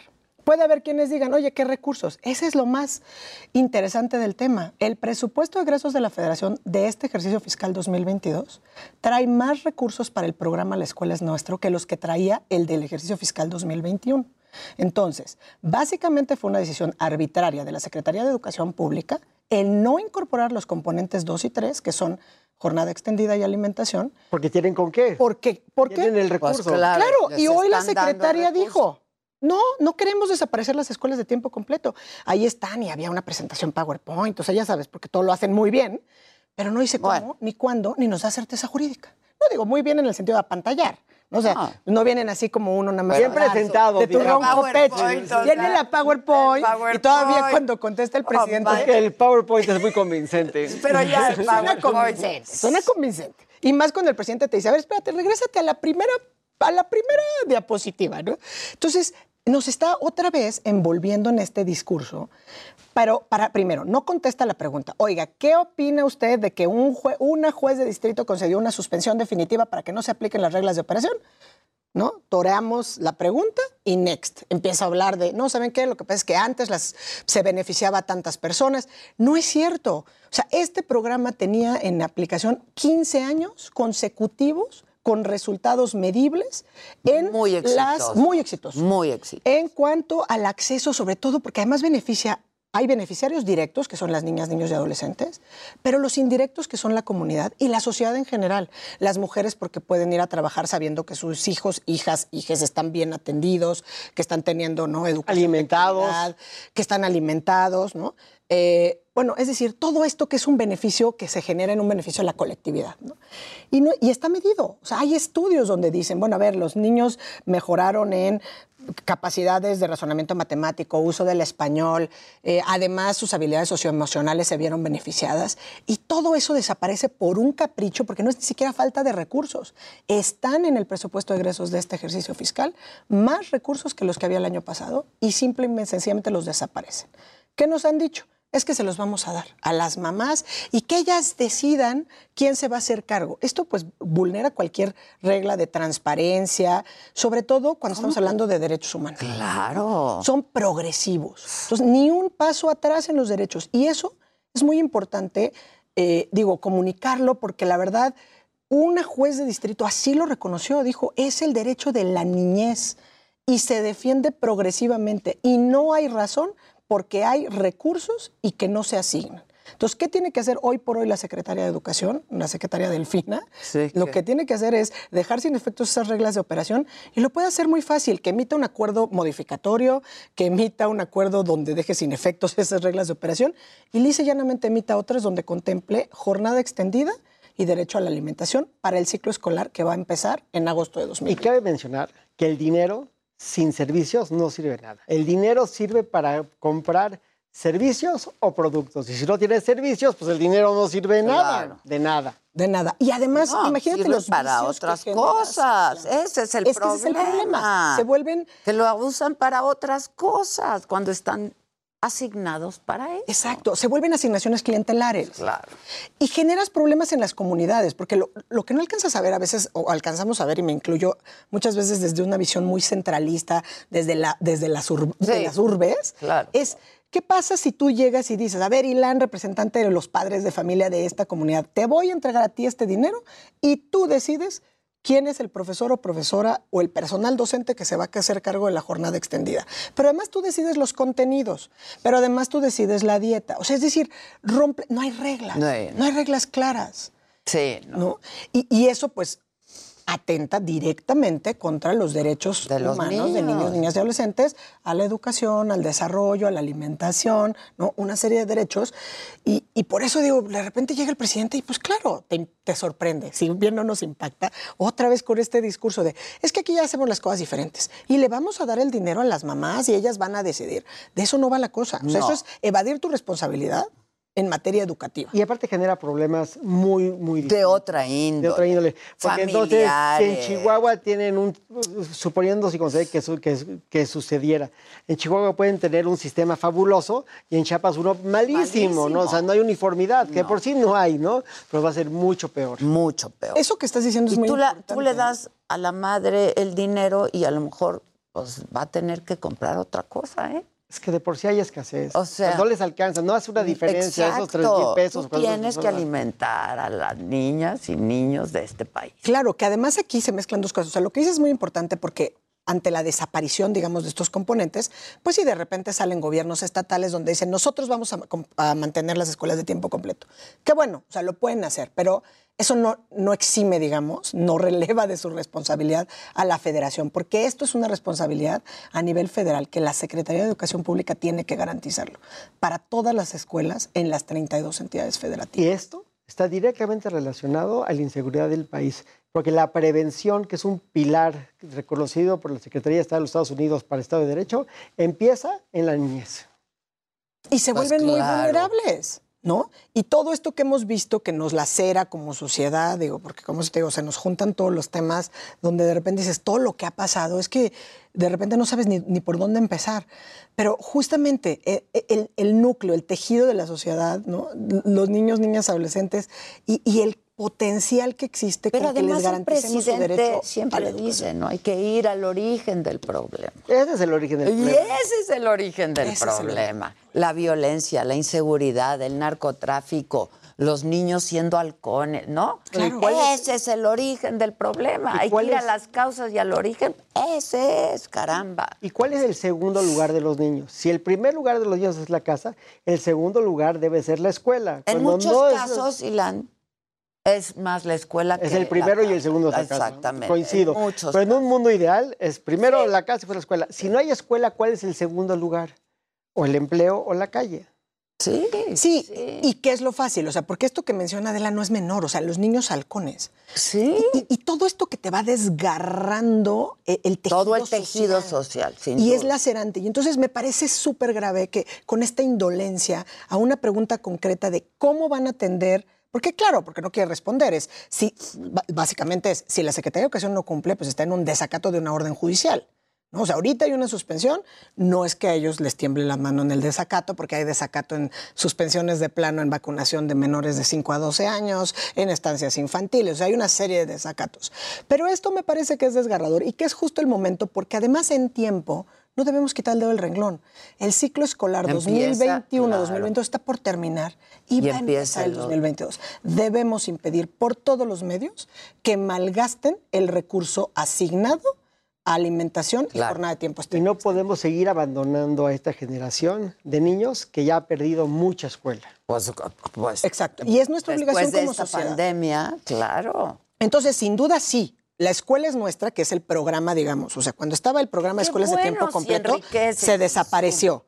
A nosotros no nos importa, digamos, a ¿Cómo los se niños y a los adolescentes no nos importa cómo se llama el programa, mientras tengan garantizados esos dos componentes. Jornada extendida y derecho a la alimentación. Y lo que dices, debemos de poner las manos a la obra y no dejar en abandono a nuestra niñez. Eso fue lo que vio la jueza en, este, en esta demanda de amparo y me parece que es muy importante que, que ante esta indolencia que tienen desde el propio pues, púlpito del Palacio Nacional y la propia Secretaría de Educación Pública, porque está haciendo una declaración que parece valiente, dice, vamos a mantener las escuelas, pero no está diciendo cómo. Y al día de hoy, las reglas de operación que están en vigor, salvo suspendidas en el tiempo por esta orden judicial, son las que emitieron el 28 de febrero y se publicaron en el diario oficial, donde no están contemplados estos componentes. Entonces, lo demás es palabrería. Es hora de que le exijamos que cumpla la suspensión y que le dice llanamente en, extremo o como en cumplimiento de lo que ellos mismos están diciendo, emitan unas reglas de operación, porque recursos hay. ¿no? No, no se trata de estarle dinero, dando dinero, por un lado a las madres o padres de familia, pero por otro lado a algún líder comunitario para que él decida cuál va a ser el contenido, Sí. qué escuela sí, qué escuela no. Se lo va a chupar. Y entonces, porque esto, pues sí, efectivamente vamos a seguir generando una, pues una pérdida. ¿Cuántos se perdieron en la- en- del, del No sistema necesariamente escolar? se lo va a chupar. Algunos se lo van, uno, algunos se lo van a robar, pero otros lo van a mal No desconfianza, pero, pero, unos pues, lo van a mal aplicar. Otros la lo van a burra no era arisca. No era arisca, pero O además sea, eso está también medido. O sea, lo que dijiste no es desconfianza, está medido Está estadísticamente. medido. No, hasta en, hasta en no grados de violencia contra funciona. las mujeres. Claro, Eso. ¿No? porque se lo entregas a las mujeres y luego hay... claro. Para acá y si no me lo das, pues te golpeo y si no... Como era oportunidades, ¿te acuerdas? Sí. Sí. Entonces, o sea, genera problemas. Hemos tenido muchos programas, digamos, de corte, y no me encanta la palabra asistencialista, pero digamos, porque esa era la lógica que había. Primero tenemos que dejar de lado este, esta idea del, el- del Estado paternalista, ajá. porque no es. O sea, es un Estado que debe garantizar hasta el máximo de los recursos posibles los derechos de los gobernados. Y son cuáles? los niños, Educación, niñas y adolescentes. salud. Salud. ¿no? Y acceso a muchas otras cosas. Entonces, vamos a exigirle y empecemos por lo que más nos debe importar, que son nuestras futuras generaciones. Y no es palabra menor, porque se nos están yendo en violencia. o sea, las estadísticas son alarmantes. ¿no? Las niñas entre los 14 y los 17 años, y sí con género, niñas, están siendo violentadas, las están matando, las están desapareciendo. O sea, esto es una 11 mujeres al día en este país son asesinadas. Son asesinadas. Siete al día están desaparecidas. Es una locura. Es una locura. Es una locura. Y que además se nos endurezca la piel generalizada. Sí, de que Me parece que no, no es una no es un lujo que más. podamos El dar. problema no es una más, es una menos. Es una menos. ¿Y dónde están nuestras niñas y dónde están nuestras mujeres? Y es hora de que gritemos en hartazgo de que esto tiene que parar. ¿Y dónde, cómo paras estas espirales de violencia? Tienes que educar. Esa es la prevención. Pero además, Esa es la prevención. pero esa es la premisa del Claro. presidente. Con educación, exacto. No, esa es la premisa. ¿Por qué nos están abandonando Pero no es solo educar, es generar espacios de armonía en la sociedad. La escuela debe de ser un lugar donde no solamente educas a los niños, sino donde hay un espacio de crecimiento, armonía, desarrollo, convivencia sana. Estos espacios que nos deben de dar las instituciones públicas para que el ser humano se desarrolle. Este Donde luego no hay ni bebederos, hombre. Sí, claro. O Y, y lo que dices es cierto. O sea, a ver, las escuelas, por ejemplo, la escuela es nuestra, es más, el programa, si queremos aludir a su programa. Desaparece el programa Escuelas de Tiempo Completo para hacer la escuela es nuestro. Es más, qué buen mensaje. La Sí, escuela es, es nuestra. nuestra. Es nuestra, es de las comunidades, es de los niños, niñas y adolescentes, es de los padres y madres de la familia, de los tutores. Es nuestro. Qué bueno. Ahora, la escuela es nuestra, tiene todos esos componentes. La infraestructura, sin duda. O sea, no tenemos pisos, ya no digas bebederos, no, No, tienen tierra pisos, firme. tiene tierra Papel firme, de baño. No hay Sí. baños, no hay agua corriente. ¿No? Entonces, tienes una pandemia con temas de salud. Ay, lávense las manos 85 ¿Con veces al día. ¿Por qué? ¿Con qué? Entonces, todo eso, la escuela es nuestra, pero ¿qué? Pero entonces vamos entendiendo las circunstancias de nuestro país. Entonces, 60 mil escuelas, qué bueno que ya tienen infraestructura. ¿Sabes qué? Nos faltan 123 mil escuelas. Ahora, 26 mil escuelas eran beneficiarias directas del programa Escuelas de Tiempo Completo hasta, hasta este ¿Cuántas? ciclo escolar. 26 26 mil escuelas. Entonces, esas 26 mil les falta el componente de alimentación y jornada extendida. ¿Por qué esas? Porque son, empieza un programa con escuelas que están en condiciones de mayor marginación, donde hay más necesidad, precisamente por las condiciones de vulnerabilidad en que se encuentran esas comunidades. Y necesitan el recurso. Y necesitan el recurso. necesitan. Y fíjate que lo ocupan. Pues, y lo ocupan. Y Pues, por eso digo, es el momento. Evitemos que se malgaste el presupuesto que ya está etiquetado para el ejercicio fiscal 2022 para el programa La Escuela es Nuestra. Tiene mayores recursos que el ejercicio fiscal del año pasado, entonces no hay razón alguna para que regresivamente estemos violentando los derechos de nuestros niños. Y los delincuentes y las víctimas del mañana están en las escuelas hoy. No están en las escuelas. Deberían de estar en las escuelas hoy No y el problema es que no están en las escuelas hoy y que los Pero estamos a mí lo que más me sorprende es que esa es la premisa del presidente. Vayamos a la causa, vayamos al origen. Vamos al origen. No, No, toda esta parte de abrazos y no balazos. Todo eso- Te voy a acusar con tu mamá y tus abuelitas, sí. Hay que empezar Construye ahí. tu tejido Pues social. claro. Y el tejido social se construye cuando el padre tutor responsable de unos menores puede ir a tener un trabajo, formal o informal, que le permita hacerse cargo sabiendo que los menores que están a su cargo están atendiendo el sistema educativo, que además tiene una jornada ampliada, porque nuestras jornadas escolares son muy reducidas. O sea, ¿de cuán- ¿de qué estamos hablando en Pues jornada de que ampliada? De, cuatro horas, que sean seis o ocho. Se trata de que, empa- que empalmen las laborales con las escolares para que estén empatados. ¿no? Claro, pues sí, pues claro. No, es, es muy eso difícil. va la y hay muchas quejas de parte de padres de familia. ¿eh? Y muchas ¿Por y mucha incertidumbre. Y aquí te, te pondría también de los propios vez, docentes y directivos. Las madres tienen que trabajar y no, no, ¿no? están ¿Qué los va a pasar con esa escuela que hasta hoy por hoy a lo mejor ese abuelita, abuelito que tiene, que sabe que sus nietecillos están acudiendo en este momento a una escuela de tiempo completo? Tienen la incertidumbre, ¿qué va a pasar para agosto? Sea, imagínate, el plazo es que los meses se van como agua, ¿no? O sea, abril termina el sábado. Bueno, pero por lo pronto hay una suspensión. Hay una suspensión. Y esa suspensión es muy importante Obliga. destacar, obliga a la Secretaría de Educación Pública a que no aplique las reglas de operación que desaparecieron estos dos componentes. ¿no? ¿Qué puede hacer la Secretaría de Educación Pública? Seguir aplicando las que estaban para el 2021, emitir unas nuevas donde contemplen los dos componentes. Pero además algo que es muy importante porque la juez de distrito fue muy enfática en dos cosas. En decir que esto estaba garantizando el interés de la niñez. ¿No? Entonces, cuando nos preguntan, oye, ¿para quién es surte efectos? ¿no? Tú ya que estás volviendo casi experta en el amparo de todo lo que nos escuchas en esta mesa, sabes que el amparo surte efectos para quien lo, quien lo solicita. Pero al pronunciarse la niñez, claro, pues es, si yo no puedo aplicar las reglas de operación, no las puedes aplicar para nadie. ¿no? Porque no es una escuela la que acudió al amparo en específico, ¿no? Claro. Y en segundo lugar, es esta oportunidad donde la juez también dice, y además hay dinero. O sea, está, hay más dinero en este ejercicio fiscal, entonces no hay razón. No se hagan, no hay pretexto. No la hagan. regresividad. No se haga. Claudia Aguilar y Lancats, muchas gracias. Legisladores, sean serios. Sean No, serios, sean serios. Sean serios. Hasta mañana. Bueno, yo espero que me sigan eh, pues a lo largo del día que estaremos transmitiendo por YouTube desde la saga.